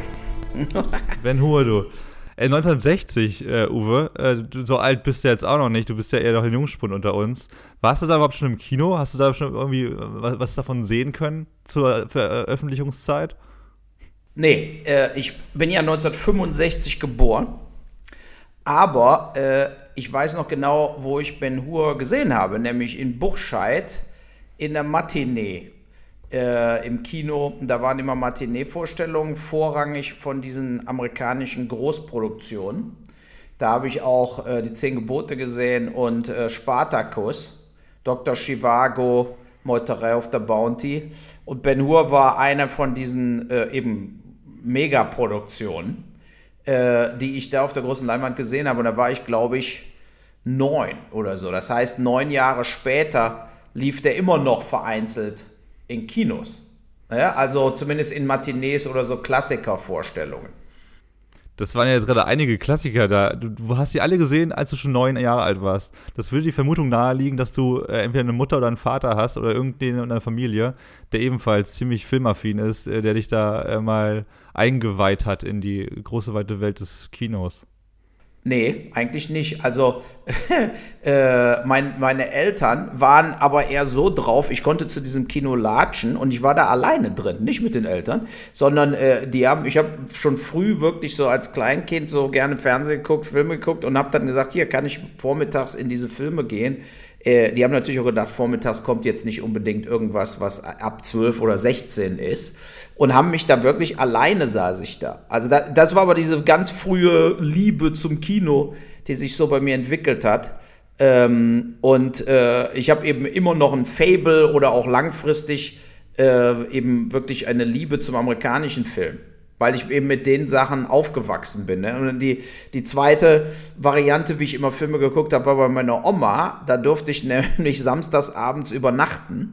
Äh, und die hat mich immer, die Western, samstags abends kamen damals immer Western. Und äh, so Eldorado, Rio Grande, die John Wayne Western, die Klassiker. Äh, und die durfte ich dann auch, äh, also da war ich vielleicht elf, zwölf, da hat die mich einfach bis zwölf Uhr nachts aufbleiben lassen. und da habe ich diese ganzen äh, äh, Klassiker, diese Western gesehen. Ja? Also bin so ein bisschen dadurch in diese Filmgeschichte gekommen. Und ähm, die haben mich bis heute geprägt. Ne? Also äh, man sieht ja auch die damaligen Filme, äh, auch bei Ben Hur, äh, so, sowas wird ja eigentlich gar nicht mehr gedreht. Ne? Und die hatten doch irgendwann mal Ben Hur ganz neu verfilmt, so ein russischer Film oder so, der war ja katastrophal. Genau. Vor vier Jahren tatsächlich erst mit dem, äh, mit Morgan Freeman sogar. Aber klar, die haben dann halt ein bisschen Geld reingesteckt, um da äh, die, vor allem die, die, die, die Fahrszene, äh, die Pferdeszene mal nochmal noch mal mit CGI zu inszenieren, aber ist natürlich nicht das, das gleiche, das Geile, wie wenn du es machst mit mit, mit deinen Händen und wirklich mit, äh, ja, ohne irgendwelche Greenscreens im Hintergrund. Ja, also was mich kolossal, als ich jetzt noch mal ein bisschen so ge, ge, gegoogelt habe und äh, geguckt hat über diese Hintergründe, was mich also kolossal gewundert hat, ist, dass die eben nicht diesmal so viele äh, ja, Tiere getöten, töten mussten oder wie auch immer in diesem Original Ben Hur in den Stummfilmjahren. Äh, da sind ja wirklich Leute auch umgekommen bei den Dreharbeiten und Pferde.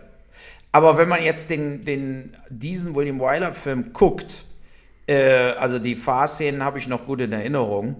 Äh, ich weiß noch, wie ich wirklich kopfschüttelnd da saß, also jetzt nicht als Kind, sondern viel später als Erwachsener. Also ich habe den Film ungefähr zwei oder drei oder vier Mal gesehen in meinem Leben, äh, dass ich mich wirklich gefragt habe, da haben die nicht überlebt. Ne, also da fahren ja auch Kutschen über Menschen drüber. Man sieht die, mhm. man sieht die quasi auf der Erde liegen, äh, ohne Schnitt und die Kutsche fährt volle Pulle drüber. So, was ist mit diesen Schauspielern passiert? Und auch Pferde, die sich ja nur wirklich spektakulärst äh, überschlagen. Ähm, aber komischerweise steht nirgendwo drin, wie viele Pferde tatsächlich dabei ums, umgekommen sind. Das haben sie ganz gut anscheinend geheim gehalten hinterher. Du hast recht, weil es waren, glaube ich, acht Pferde mindestens, die äh, in der Version von 1926 äh, gestorben sind dabei. Die haben sich die Beine gebrochen und waren irgendwie schlimmst lediert und mussten dann auch umgebracht werden. Jetzt in der, in der Fassung, die wir jetzt hier gesehen haben, der Oscar-Fassung, da wurde tatsächlich nur ein Stuntman leicht beschädigt. Äh, aber ich muss auch sehr schmunzeln. Du erinnerst dich schon an die Szene, wo Messala unter die Räder kommt und da liegen bleibt. Und alle anderen Fahrer wurden ja sofort von den, von den Medis irgendwie rausgetragen. Und es gibt so eine tolle Einstellung, wo du siehst, dass alle Medis einfach zuschauen, wie Messala da am Boden liegt. Und ja, kannst du, kannst du dir anschauen, das, das Wagenrennen bis zum Ende. Bleibst aber schön liegen. Wir holen dich erst nach dem Ende wieder, ja, ja, genau. Wir haben einmal gepfiffen. Jetzt geht's durch sozusagen. Ne? Und, äh, ja, genau. ja. Und das, das finde ich eigentlich auch, also was was, mir nochmal so äh, wirklich in Erinnerung kommt, ähm, ist eben die Tatsache, dass man früher tatsächlich bei Filmen Sachen wirklich machen musste. Und zwar wirklich machen musste, ja. John Wayne war super auf dem Pferd, ne? Der hat ja auch als Stuntman angefangen, jetzt äh, für Western zum Beispiel jetzt, ja. Und äh, die Athletik auch von Leuten wie Kirk Douglas bei Spartacus und so, die waren also topfit, diese Schauspieler, und mussten eben in, ins hohe persönliche Risiko oft gehen bei diesen ganzen Szenen. Das ist natürlich heute, ich habe letzte Woche Tennant zum ersten Mal gesehen, ja, der Christopher Nolan-Film, und man weiß einfach, es ist eben alles äh, äh, fake. Ne? Es ist eben alles, äh, die, die, sind nicht wirklich, die kämpfen nicht wirklich, dann sind es andere Stunt-Leute, dann machen sie das Gesicht von denen drauf und und und. Und alles ist vor Greenscreen und Computer generiert. Das ist ein ganz anderes Feeling.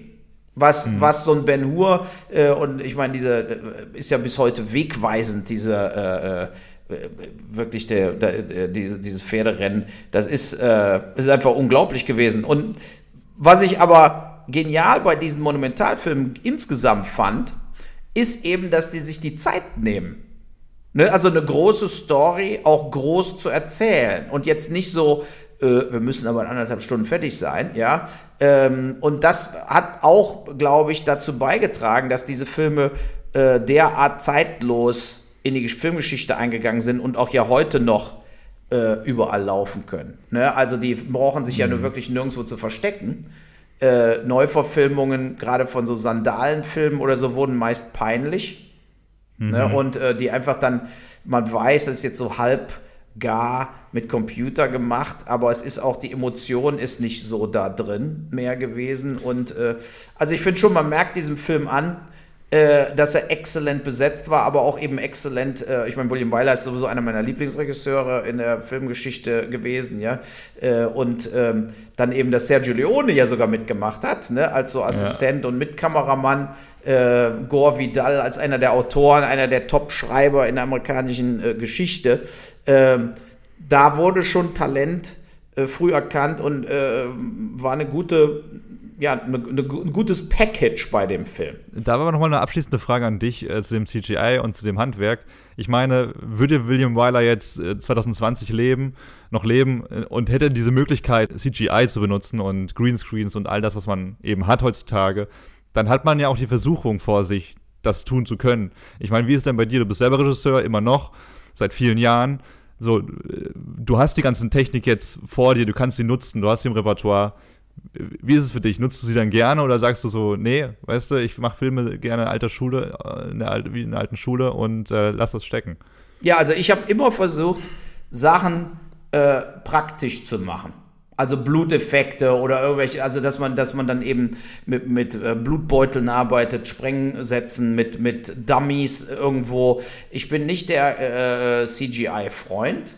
Ne, ich, also ich hasse zum Beispiel diese CGI-Gunshots, also wenn jetzt irgendeiner schießt und dann machst du gar nichts, weil dann reagiert auch der Schauspieler total anders. Ne? Und äh, ich weiß aber, dass viele finden es einfach stressfreier, wenn man sagt, machen wir alles in der Postproduktion. Ja, also äh, natürlich ist das ein bisschen aufwendiger und äh, aber andererseits muss man dann hinterher eben auch nicht in der Postproduktion darauf hoffen, dass es hinbekommen, dass es fotorealistisch aussieht, wenn man es selber macht. Und bezüglich jetzt zum Beispiel digitale Hintergründe, ähm, habe ich eigentlich nur benutzt in Alone in the Dark. Da hat man eben auch so Creatures. Also da musste, das ja keine Chance, wenn irgend so Monster irgendwo noch, da geht ja nur über Computereffekt. Aber äh, zum Beispiel Blood Rain, so ein äh, eben mehr Vampir-Ding, haben wir alles real gedreht. Ähm, äh, auch bei Schwerter des Königs haben wir nur diese reinen Fantasy-Dinge über Computer generiert. Aber die, äh, Kampfszenen zum Beispiel, ich hatte da Tony Ching geheiert, der hat ja auch House of Flying, Flying Daggers und so gemacht und der hat die Schauspieler, auch den Jason Statham, Ray Liotta auch super fit gemacht mit Schwertern, mit, äh, also dass wir physisch diese Sachen machen. Und das war mir wichtig, dass es einfach, äh, äh, dass man sieht, äh, der Statham ist jetzt auf dem Pferd und fällt da runter und nicht irgendwie jetzt wieder das Gesicht weg und dann macht es ein Stuntman. Der hat sehr viele Stunts selber gemacht, der Statham, was ich ihm auch hoch anrechne. Äh, der hatte auch einen Bänderriss zwischendurch, hat dann sich tapen lassen, zwei Tage später einfach weitergedreht. Also ähm, nur viele Schauspieler äh, haben da einfach keine Lust und dann kommen eben diese ganzen Bedenkenträger von der Produktion. Ne? Also die von der Produktion sagen, wir dürfen aber die Verletzung ist zu hoch, das Risiko, wenn was passiert, wenn man verklagt, dann kann nicht mehr weitergedreht werden. Und da Film und diese ganzen Aufwandsdinger immer teurer werden, ähm, setzen sich meistens mittlerweile die Trickexperten und Computer-Heinis durch, aber nicht wirklich die, äh, ja, der Filmemacher, der jetzt sagt, ich will es aber einfach praktisch so machen. Ne? Also äh, dann hat man ein ganz anderes Gefühl. Auch als Schauspieler hat man natürlich, also wenn ich Schauspieler wäre, hätte ich ein viel besseres Gefühl, wenn ich in der Situation wirklich drin bin. Ich denke oft, wenn die so Star Wars drehen jetzt und Avengers, was das für eine langweilige Scheiße ist. Ne? Wenn man den ganzen Tag im Studio steht, vor so Greenscreen mit seinem Kostümchen an und dann muss man auf irgendwas reagieren, aber hat nichts. Man hat weder eine Waffe in der Hand, noch, hat, noch, hat, noch sieht man die Angreifer und es wird dann genau nach quasi Prävisualisierung gemacht. Also die haben dann eben so kleine Filmchen statt Storyboards, dass die genau wissen, was sie tun sollen. Und äh, das ist, äh, also für einen Schauspieler finde ich schrecklich. Also, äh, äh, weil es einfach so, das ist auch anstrengend.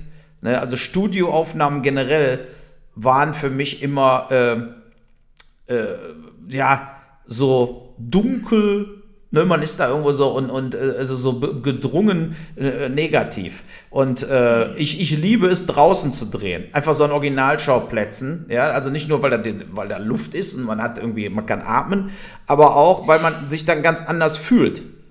Man ist dann wirklich da. Ne? Und das macht ein ganz anderes Gefühl und das ist mittlerweile äh, nicht mehr die Norm das weiß man ja, das ist ja irgendwie bekannt, dass der Schauspieler besser schauspielern kann, wenn er auch wirklich in einem Setting feststeckt. Warum machen das so wenige? Ich meine, du hast also Avengers erwähnt, das ist ja einer der teuersten Filme aller Zeiten oder in den Top 5 mindestens. So, wieso machen die dann wenigstens nicht wenigstens ein Hybrid draus? Okay, wir wollen CGI, weil wir wissen, die Leute fahren drauf ab, äh, kommen ins Kino dafür, aber wir wollen auch, dass die Schauspieler richtig schauspielern können, weil das ist ja ein anderer Aspekt, warum Ben Hur zum Beispiel ein Film ist, der bis heute äh, der Klassiker ist, weil einfach Charles Heston, äh, er selber sagt, man, er wurde ja mal gefragt, welche seine Lieblingsszene ist und er meinte, Gar keine. Das war einfach alles scheiß schwere Arbeit. Und äh, das hast du ja heute nicht mehr. Klar, die haben irgendwie lange Drehzeiten und so, aber wie du meinst, die halten nichts in der Hand, die stehen vor in einem grünen Raum und äh, haben ja in der Hinsicht keine Anstrengung mehr. Also wieso macht man das nicht zumindest beides, Uwe? Warum, warum äh, ist das Nee, das meine so ich auch. Ich, ich finde es besser, man versucht beides. Ne? Und äh, es war ja auch so zum Beispiel so eine Zeit, wo man noch zum Beispiel Mission Impossible und äh, James Bond ich persönlich liebe diese Sachen, wo du noch siehst, sie machen es wirklich. Mhm. Ne? Und ich fange an, so die letzten Jahre, hat man ja auch gemerkt, sowohl Mission Impossible als auch James Bond, wird immer abgefuckter. Also wo man wirklich so, also weißt du, so wie, wie bei jetzt auch Fast and the Furious und so, ne? Der erste Teil war noch halbwegs realistisch und dann geht das ja immer absurder, wo man ja jetzt Leute hat, die ja nun mal Menschen sind. Also man kann ja jetzt nicht sagen, James Bond ist ein Superman. So, ja. Und wenn die dann 300 Meter durch die Luft fliegen und auf einer Motorhaube landen, finde ich es peinlich. Und das ist eben bei Fast and the Furious mittlerweile. Das ist bei, bei, äh, bei, bei diesen Franchises wie James Bond und Mission Impossible. Und gerade bei Mission Impossible fand ich immer geil, dass Tom Cruise ja viele Sachen macht. Der ist ja bereit, Stunts zu machen. Aber auch die ist seit der letzten und überletzten Folge, wird immer absurder, wo man einfach weiß, das überlebt man einfach nicht. Ne? Und äh, da, da verliere ich dann das Interesse an Verfolgungsfahrten bei James Bond, ne? wenn Autos 300 Meter durch die Luft fliegen und dann mit zwei Reifen weiterfahren. Das ist ganz anders wie früher. Früher bei James Bond hatte man wirklich den Eindruck, das könnte der so geschafft haben. Das könnte, das geht noch. Ne? Und das finde ich eben auch bei den, bei diesen, wie Ben Hur, bei so großen Monumentalfilmen, alles, was man sieht, wirkt real. Also alles, äh, ne, weil die hatten ja noch nicht mal, die hatten ja damals vielleicht die ersten Matte Paintings, wo man so Hintergründe eben mal, gemalt hat im Hintergrund. Das war dann nicht da. Aber alles andere mussten die wirklich bauen. Ne, die konnten keine, äh, äh, äh hier die, die ganzen Statisten im Computer erzeugen. Ja, die mussten dann eben Statisten mit Klamotten oben irgendwo hinsetzen. Ne? So, und, und das macht dann aber auch wirklich diese Atmosphäre äh, und erschafft dieses, äh, ja, auch diese Emotionalität beim, beim Publikum. Davon, also äh, finde ich jedenfalls, ja. Wie emotional gerührt haben dich die äh, diesjährigen Oscars? Ja, diesjährige Oscars fand ich, ich habe sie gar nicht mehr gesehen. Ich habe nur auf YouTube äh, äh, geguckt, ein paar Minuten. Ähm, es interessiert mich nicht mehr. Und äh, ich habe früher fand ich die Oscars geil, wo zum Beispiel Billy Crystal noch der Moderator war und dann äh, immer am Anfang war wirklich so eine fünf bis zehnminütige Parodie auf Filme. Und er hat sich über, eigentlich über die Filme lustig gemacht und er oder Steve Martin und solche Leute waren eben äh, äh Hosts, die auch äh, wirklich mit spitzer Zunge auch äh, ihre Pointen gebracht haben. Ne? Und das ist ja auch flöten gegangen vor lauter politischer Korrektheit. Und äh, ich fand eben, ich finde einfach in, in, Zeiten der Streamer, äh, die Filme sind sehr beliebig geworden. Es sind äh, oft diese Filme, die nominiert werden. Nicht, dass sie jetzt, wer weiß, wie viele andere bessere Filme existieren würden. Also ich glaube einfach, die Filmqualität in den letzten fünf bis acht Jahren ist enormst gesunken. Ne? Also wo man einfach sagt, hör mal, äh, jetzt guck dir mal an, was hier nominiert ist und jetzt versetz dich einfach mal in die Zeit zurück, wo der Pate gedreht wurde oder Apokalypse Now oder The Deer Hunter äh, oder eben auch Fargo, also der richtige Fargo-Film oder so. Es gab ja früher geile Filme, ne, wo man einfach sagen muss, äh, äh, sensationell, ja, und, und die gibt's ja eigentlich nicht. Also, ist, also ich, wenn ich mir dieses Jahr diese Filme angucke, äh, ich habe diesen Sound of Metal mir angeguckt bei Amazon jetzt, der lief. Da ist ja kein schlechter Film. Ne? Also ist natürlich kein schlechter Film, aber wenn sowas sozusagen als mit einer der besten Filme des Jahres erzählt, dann hat Film ein Problem. Ne? Und das, das, ich glaube auch Nomadland wird auch nichts anderes sein. Also, ich, also da geht es ja auch jetzt nicht unbedingt um eine große Story.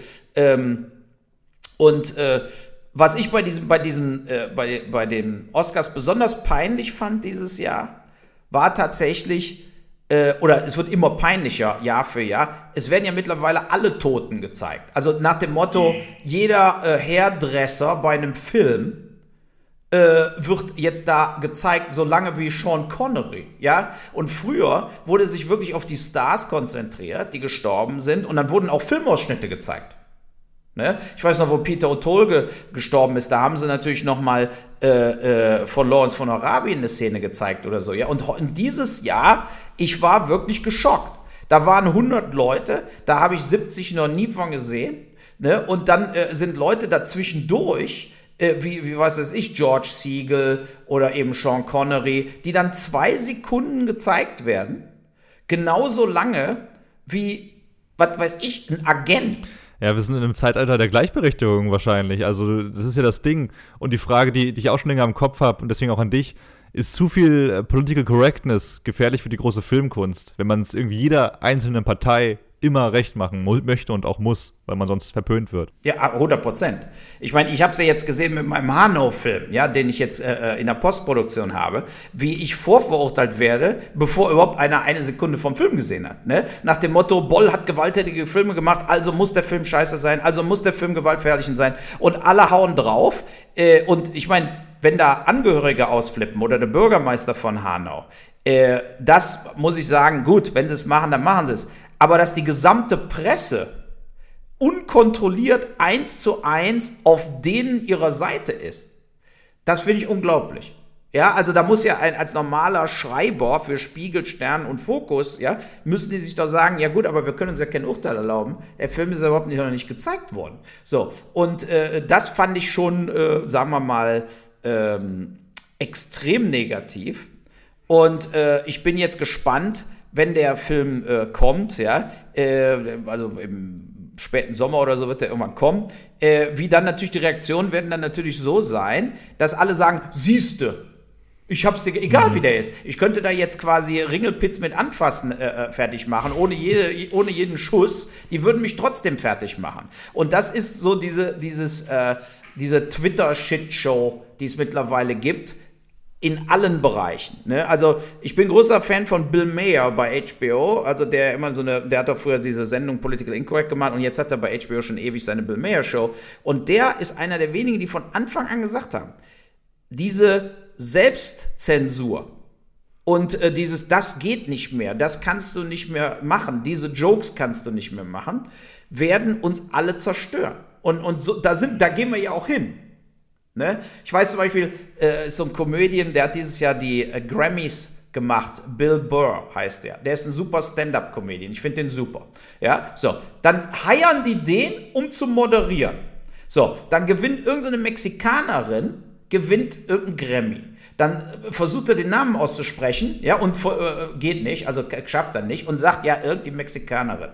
So, ja, also so, äh, so, das war natürlich, so, was meinst du, was die mit dem hinterher veranstaltet haben? Die haben den äh, zur Sau gemacht, also Rassist, alles Mögliche. Ja, so. Dabei, du heierst doch jemanden, der ein Zyniker ist, der ein Stand-up-Comedian ist. So, wofür willst du denn denn bezahlen? Dann hättest du ja einen Roboter heiern können. Du bezahlst doch so einen Typ genau damit der sowas macht, damit es lustiger wird. Ja, so. Und da ist mir doch scheißegal, was der für Witze macht. Solange die Witze lustig sind, ist mir vollkommen egal, auf welche Kosten diese Witze gehen. Ne, das ist zum Beispiel auch so eine Sache, die ich ja mit Postal gemacht habe, äh, oder damals German Fried Me und so, wo wir einfach grundsätzlich alle Rassen, alle Religionen und alle Nationen gleichwertig zur Sau machen.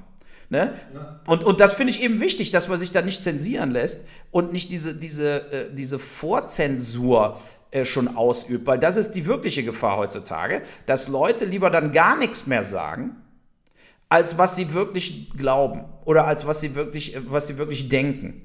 Ne? Und da wird eben tatsächlich ähm, werden eben auch Leute in, in ein Berufsverbot geschickt und in dasselbe Boot geschmissen, äh, äh, die gegebenenfalls zwei blöde Witze gemacht haben. Und dann kriegen die keine Jobs mehr. Ich meine, es ist ja was anderes, wenn ich Harvey Weinstein bin und vergewaltige alle, ja. Oder ich bin einer, der irgendwo mal äh, einen schwulen Witz macht und deswegen darf ich nie wieder arbeiten oder was. Ich meine, was soll der Scheiß, ja? So, und das ist, ist doch lächerlich. Und das, das finde ich eben idiotisch. Oder ich war ganz früher, vor 20 Jahren öfter, wo ich noch in Los Angeles öfter war, immer in diesem Comedy Club. Ja, so. Und da waren ja wirklich äh, auch äh, hier äh, Eddie Murphy und sowas. Ne? So. Wie versaut Stand-up-Comedy war. Vor 20 Jahren, da wurden alle sowas fertig. Also, also wirklich, da war aber hinterher kein Auge mehr trocken. Ne? Und das war geil. Ne? Weil man einfach weiß, das ist auch Satire. Ne? Also man muss ja auch unterscheiden, bin ich jetzt äh, äh, ein Polizist, der einen anhält und sagt, du scheiß Nigger, ich schieß dich ab, oder bin ich auf einer Bühne oder mache einen Film und spiele damit. Ne, und spiele mit diesem, äh, mit, mit, mit Rassismus oder sonst irgendwas. Und das finde ich, äh, das kamen die Leute nicht mehr drauf. Die sehen den Unterschied nicht mehr und schmeißen alles in einen äh, äh, Korb. Total. Ich würde, äh, die meisten Leute wurden auch ziemlich vorgeführt, äh, am Beispiel von Louis C.K., der ja wirklich äh, von Anfang an äh, in seiner Karriere auch immer Stand-Up-Bits darüber macht, wie er masturbiert oder was er auch immer macht, irgendwas Sexualisiertes. Aber sobald er erwischt wurde, wie er wirklich dieses, es gab ja diesen Prozess, ob er jetzt vor anderen Frauen masturbiert oder nicht, und plötzlich können diese Witze aber nicht mehr gehört werden, weil die Gesellschaft dann sagt, Moment mal, aber wenn man diese Witze jetzt lustig findet, dann findet man es ja auch witzig, wenn er vor anderen Frauen wirklich masturbiert. Das ist ja komplett Bullshit einfach. Dass man das nicht mehr trennen kann und dass man das alles äh, verallgemeinert. Ich sehe das ähnlich wie du und Eddie Murphy ist ein sehr gutes Beispiel. Die Stand-Up-Bits gibt es ja auch bei Netflix. Kann sich ja jeder gerne mal rein, äh, reinziehen, dass das alles dokumentiert ist. Und äh, ja, äh, ich kann mir gut vorstellen, du bist ja einer dieser echten Typen, die sich da nichts sagen lassen.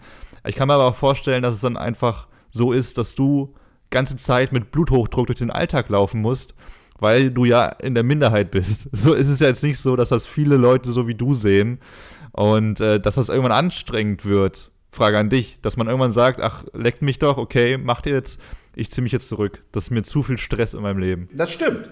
Das ist auch so. Vor allen Dingen, weil man wirklich dran zweifelt. Jetzt bei Hanau habe ich schon dran gezweifelt, mein Gott, lass mich doch den Film mal in Ruhe fertig machen. Und dann kommt so eine scheiß mhm. Shitshow da in Gang, bevor ich überhaupt, ich bin ja nicht an die Presse gegangen, sondern es hat ja alles gestartet, weil Rados Bokel da mitspielt, ja, die, die man kennt. Die hat dann irgendwie so ein Bildzeitungstyp, hat da ein Interview mit ihr gemacht und hat mich angerufen, wie sie am Hanau verfilmt, wir machen da jetzt was. So, so, und dann kam dieser Bericht, Rados Bokel spielt den Hanau mit. Bumm. Und das hat alles gestartet.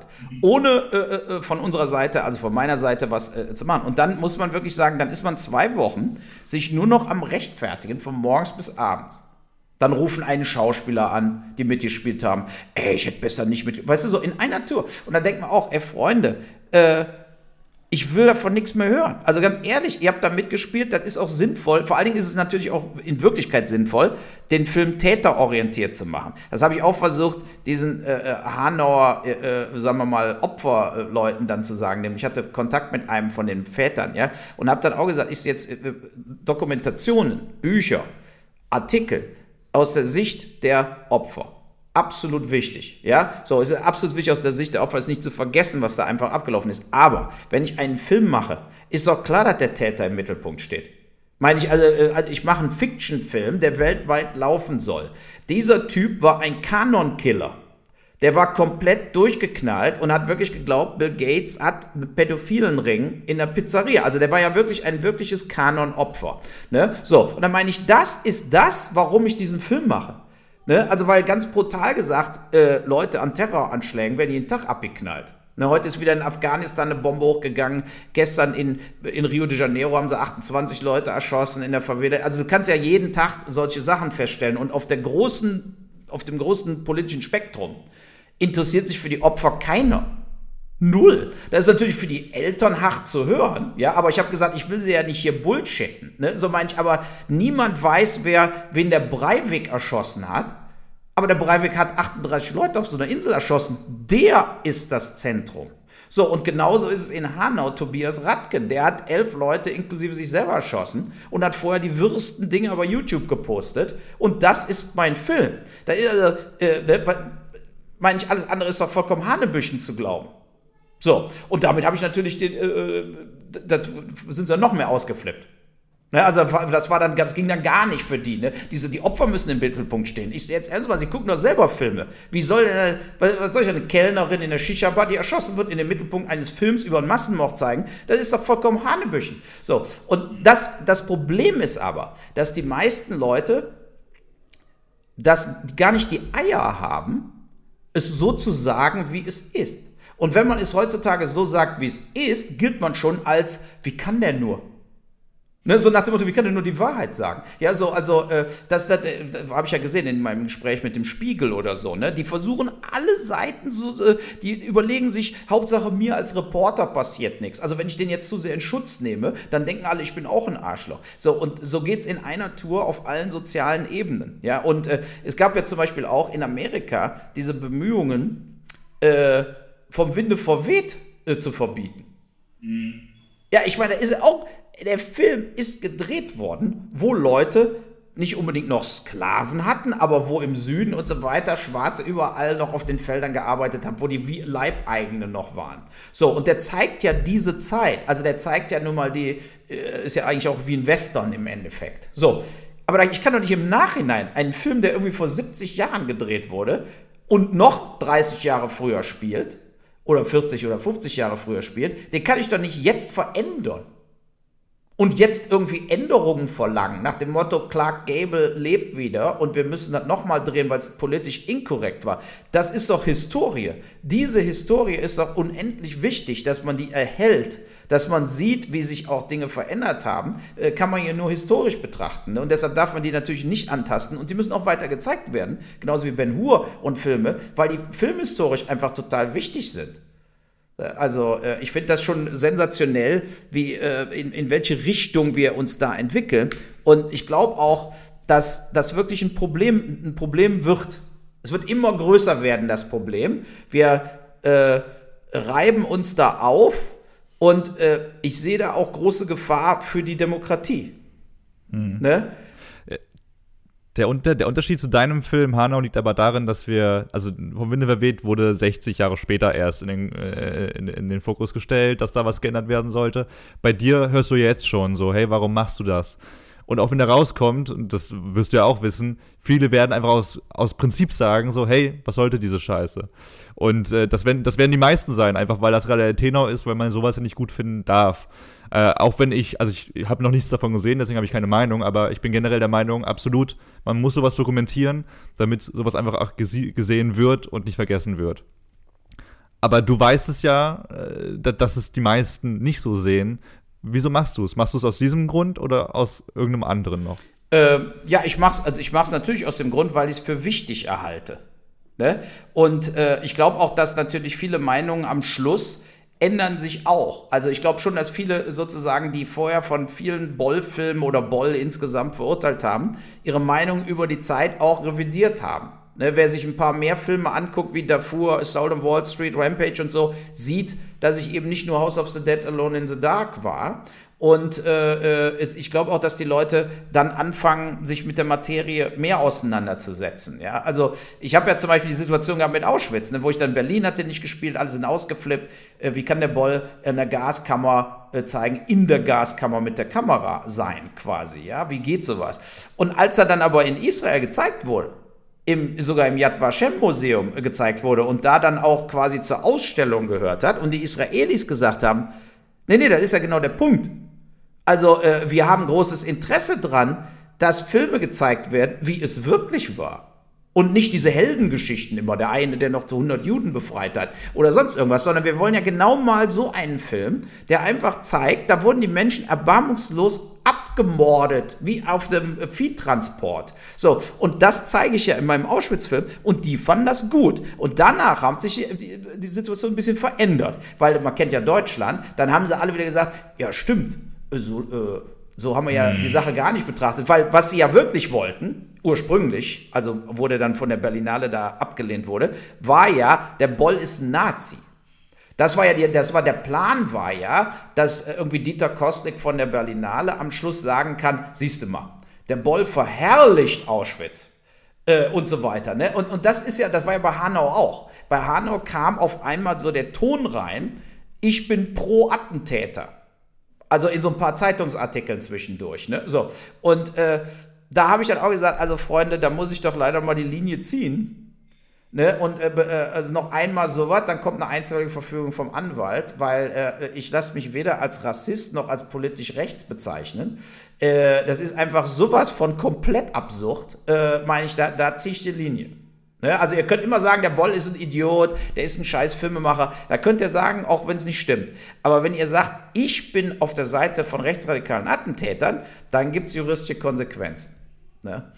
Aber warum machen die das? Warum sagen die denn nicht, also, dass die Presse dich nicht mag und andersrum, das, das wissen wir ja, aber warum, warum kommt dann der Gedanke nicht auf, zu sagen, äh, Boll ist links und möchte damit zeigen, wie schrecklich Rechtsextremismus sein kann? Warum ist denn das nicht auch ein plausibler Gedanke für jemanden, für eine Partei, die deinen Film ja noch gar nicht gesehen hat, die sich ja noch gar kein Urteil erlauben könnte?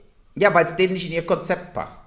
In ihr Schmusekonzept sozusagen. Ne? Also dieses so, äh, äh, weil die, ich hatte ja auch ein längeres Gespräch äh, mit der Degeto, nicht über Hanau, sondern über ein Folgeprojekt, was ich eigentlich machen wollte, Deutschland im Winter, was ein Folgeprojekt ist, wo, was eben größer ist und in der Zukunft spielt, wo quasi AfD irgendwann mal die Wahlen gewinnt. Ne? So, und die meinten, ja, das können wir doch nicht machen. Da gibt es ja gar keine, sagen wir mal, Leute, die eine Veränderung mitmachen, also so eine Charakterarc, ne? so eine Veränderung und dann am Schluss ist man äh, geläutert.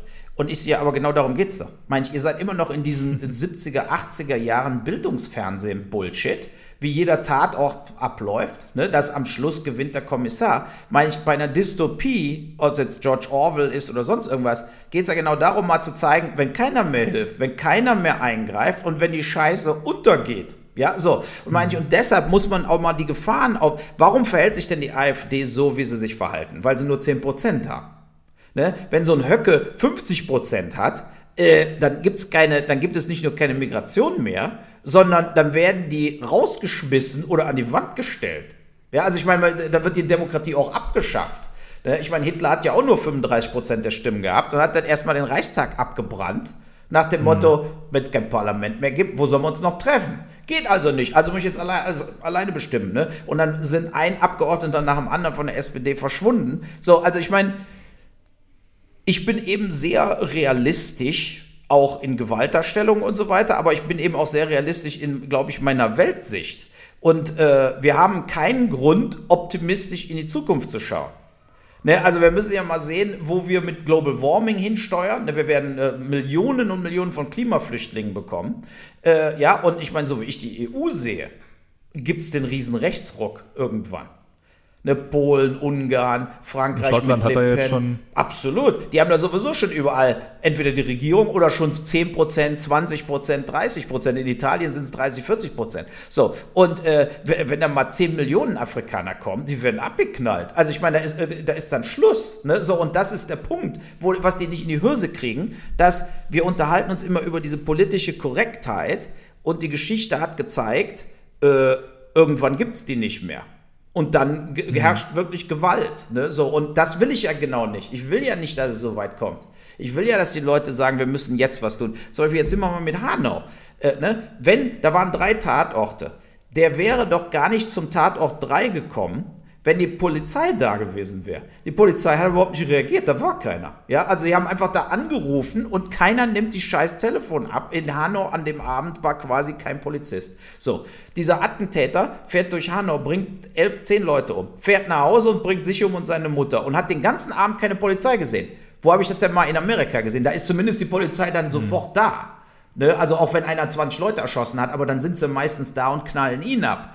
Aber der hat quasi äh, vollkommen be, äh, ist nicht behelligt worden bis zu seinem eigenen Selbstmord. So, das ist der eine Punkt. Der andere Punkt ist, der hat Waffen besessen, obwohl er in psychiatrischer Behandlung war, obwohl er Tabletten genommen hat und obwohl er mehrere Strafanzeigen gestellt hat äh, bei der Stadt Hanau, bei der Polizei, wegen totalem Schwachsinn. Also wo man dann hört, der so, ich weiß, da ist eine Ver- äh, Verschwörung im Gange, die sind hinter mir her, feindliche Agenten. So, wenn so einer zur Polizei kommt, warum wird nicht kontrolliert äh, Hintergrund? Ne? Also und zum Beispiel, und vor allen Dingen auch, hat der Typ einen Waffenschein? Hat der Waffen?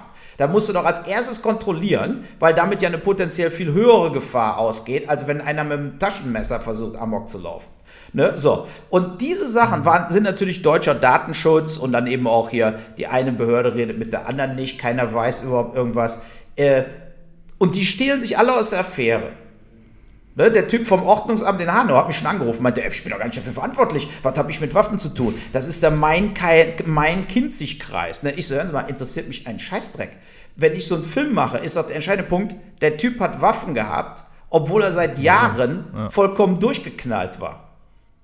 So, ne, dann meine ich, Sie sind die Politiker, die sich damit auseinandersetzen müssen. Ne? So, und so ein Film muss diese Sache vorantreiben, dass sich da was ändert. Ne? Und ich habe hier mit dem Mainzer Ordnungsamt gesprochen, wo wir auch gedreht haben, und der sagte, diese Waffenscheine äh, äh, Scheine quasi oder diese Besitzkarten, die sind eben nicht digital erfasst. Also das heißt, wenn bei ihm keiner anruft und sagt, äh, guck mal hier, ob der Typ da Waffen äh, hat, ja, dann weiß das keiner. Also BKA oder Landeskriminalämter, die können nicht im Computer gucken und wissen, der Typ hat eine Waffe. So, und da muss man sich mal vorstellen. Also wir sind in Deutschland, aber es ist wieder ein weiteres Zeichen, wo unsere Digitalisierung hängt, nämlich nirgends. Welt Level 1 noch, ja. Absolut. In anderen Ländern ist das alles digitalisiert und die können jederzeit alles abrufen. Nur in Deutschland kommt dann wieder der Datenschutz. Deshalb haben wir ja auch keine 80-Jährigen gefunden äh, und mussten sie aus dem Telefonbuch raussuchen. Äh, ne, da hast du ja mitgekriegt, äh, wo sie dann über Namen, alte Namen versucht haben, Leute zu erreichen, ob die und die angerufen haben und gefragt haben, wie alt sind sie, weil es überhaupt kein richtiges äh, Verzeichnis in Deutschland gibt. Äh, wie alt ist jetzt Tante Erna sozusagen, ja, so, äh, äh, das ist Wahnsinn, was, wo wir, auf welchem Level wir, wir da sind, ne? und anstatt sich über Datenschutz immer Gedanken zu machen, sollten wir uns mal ein bisschen Gedanken machen über, äh, man muss ja nicht immer nur denken, äh, Mark Zuckerberg späht einen aus, sondern wir müssen ja auch mal überlegen, bestimmte Sachen sind für die Sicherheit von allen wichtig. Ne? So, und äh, äh, das wird da äh, mit Füßen getreten, ja. Also, ja. Aber das ist ja immer das Beruhigende zu sehen, in Anführungszeichen beruhigend, dass egal in welchem Jahrhundert, ob jetzt im 21. Jahrhundert oder im 1. Jahrhundert, wie bei äh, Ben Hur, alle haben ihre Probleme. Da werden Leute ins Gefängnis gesteckt, nur weil ein Ziegelstein runterfällt. Und hier äh, haben wir unsere ganz eigene äh, Dystopie momentan am Laufen. Lieben Dank, Uwe Boll, für das Gespräch und äh, für, den nette, für den netten äh, Rundgang von Ben Hur zu, zu deinem neuen Film äh, Hanau. Wann kommt der? Weißt du das? Kannst du das darfst du schon verraten? Also, ich habe ihn jetzt für Filmfestivals angemeldet: äh, Toronto, Venedig, Cannes. Vielleicht habe ich ja Glück, einer nimmt ihn äh, für so eine Uraufführung. Und ich will natürlich gerne eine Kinotour machen. Und das ist natürlich wahrscheinlich erst im Spätsommer möglich. Ja, weil Kinotouren bringen ja auch nur was, wenn man dann eben auch mit den Zuschauern genug sprechen kann und, äh, und jetzt nicht äh, wie ein Zombie mit der Gesichtsmaske äh, quasi mit 20 Mann da sitzt. Äh, da, da, da macht keine Kinotour Spaß. Aber ich habe bei all meinen Filmen immer gerne so Kinotouren gemacht, mit den Leuten geredet, so Sneak Previews und so weiter, äh, weil, weil das ist der direkte beste Feedback wenn man die Chance hat, mit den Leuten da zu reden. Ja. Ich habe übrigens auch gesagt, ich komme gerne nach Hanau und wir gucken den Film zusammen. Ne? Also äh, ich weiß, dass das äh, vielen wehtun wird, aber ähm, es, es geht eben nicht anders. Ne? Also wenn die Opferfamilien in Hanau eine Veränderung wollen, ne, also ein Resultat aus dem Tod ihrer Angehörigen wollen, dann müssen sie diesen Film unterstützen. Weil der Film macht das kristallklar, dass da ein politisches Versagen dahinter steht, dass das nicht hätte alles so passieren müssen, wie es passiert ist. So, und den abzulehnen, nur weil irgendwelche Bürgermeister, ich meine, der Bürgermeister von Hanau hat natürlich kein Interesse dran an so einem Film. Der will Ruhe, Frieden, der will, dass das Thema abgehakt ist. Ne? So, und äh, ja. das ist, äh, äh, das sollten die Opferfamilien sich beherzigen und überlegen, wir geben der Sache doch eine Chance. Äh, und bevor wir sozusagen weiter wettern, äh, nehmen wir dieses Angebot an und gucken uns den Film im kleinen Kreis an. Total spannend. Ich bin sehr gespannt, äh, wie du es wie aufgegriffen hast, wie es an Anwender aussieht. Äh, ja, wichtiges Thema. Und äh, dennoch mit einem Lächeln auf den Lippen, nicht wegen des Themas, sondern wegen dieses Auftritts von dir. Vielen Dank für, dass du dabei bist äh, und äh, dabei gewesen bist. Und äh, ja. Absolut. Vielleicht nee. bist du, vielleicht bist du nochmal Gast in den nächsten Jahrzehnten, wenn wir, ja, wir, ja, wir, wir, wir gehen ja weiter. Gehen, wir gehen ja weiter durch die Oscar-Jahre, dann äh, werde ich dich nochmal anfragen. Ja. Lieber Uwe Boll, Dankeschön. Dankeschön. Tschö. So, das war jetzt auch unser zweiter Teil des Podcasts. Es wurde alles ein bisschen länger als gedacht, aber naja, es wurde hoffentlich auch nicht langweilig. Jedenfalls äh, fand ich sehr spannend. Dann müsst ihr es auch spannend finden. Äh, das Ende, der, das Outro, das ich jetzt hier aufnehme, wird dementsprechend kürzer. Äh, ganz kurz nur nochmal Danke an euch, dass ihr zugehört habt. Ihr findet uns bei Instagram unter dem Namen Oscars Liste, wo wir immer ganz viel tollen Hintergrundkram posten zu den Filmen, die wir besprechen.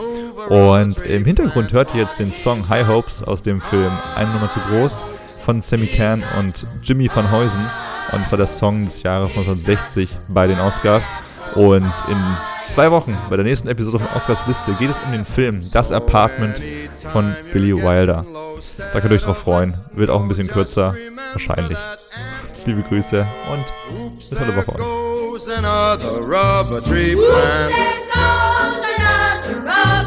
Oops, there goes another rubber tree plant.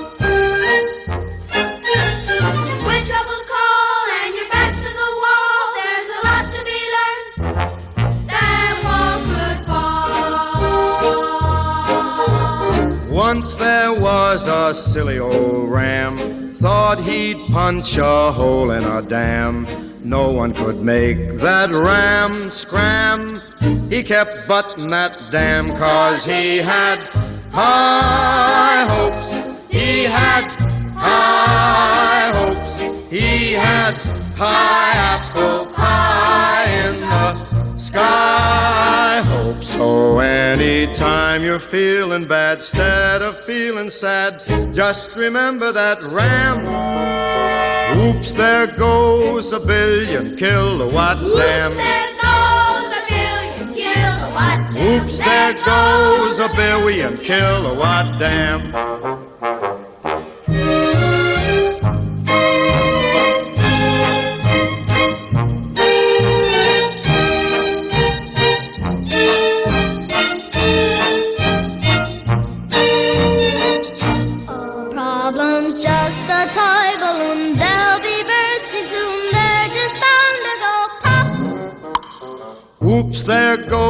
another problem curb plop. Oops, there goes another problem curb Oops, there goes another problem curb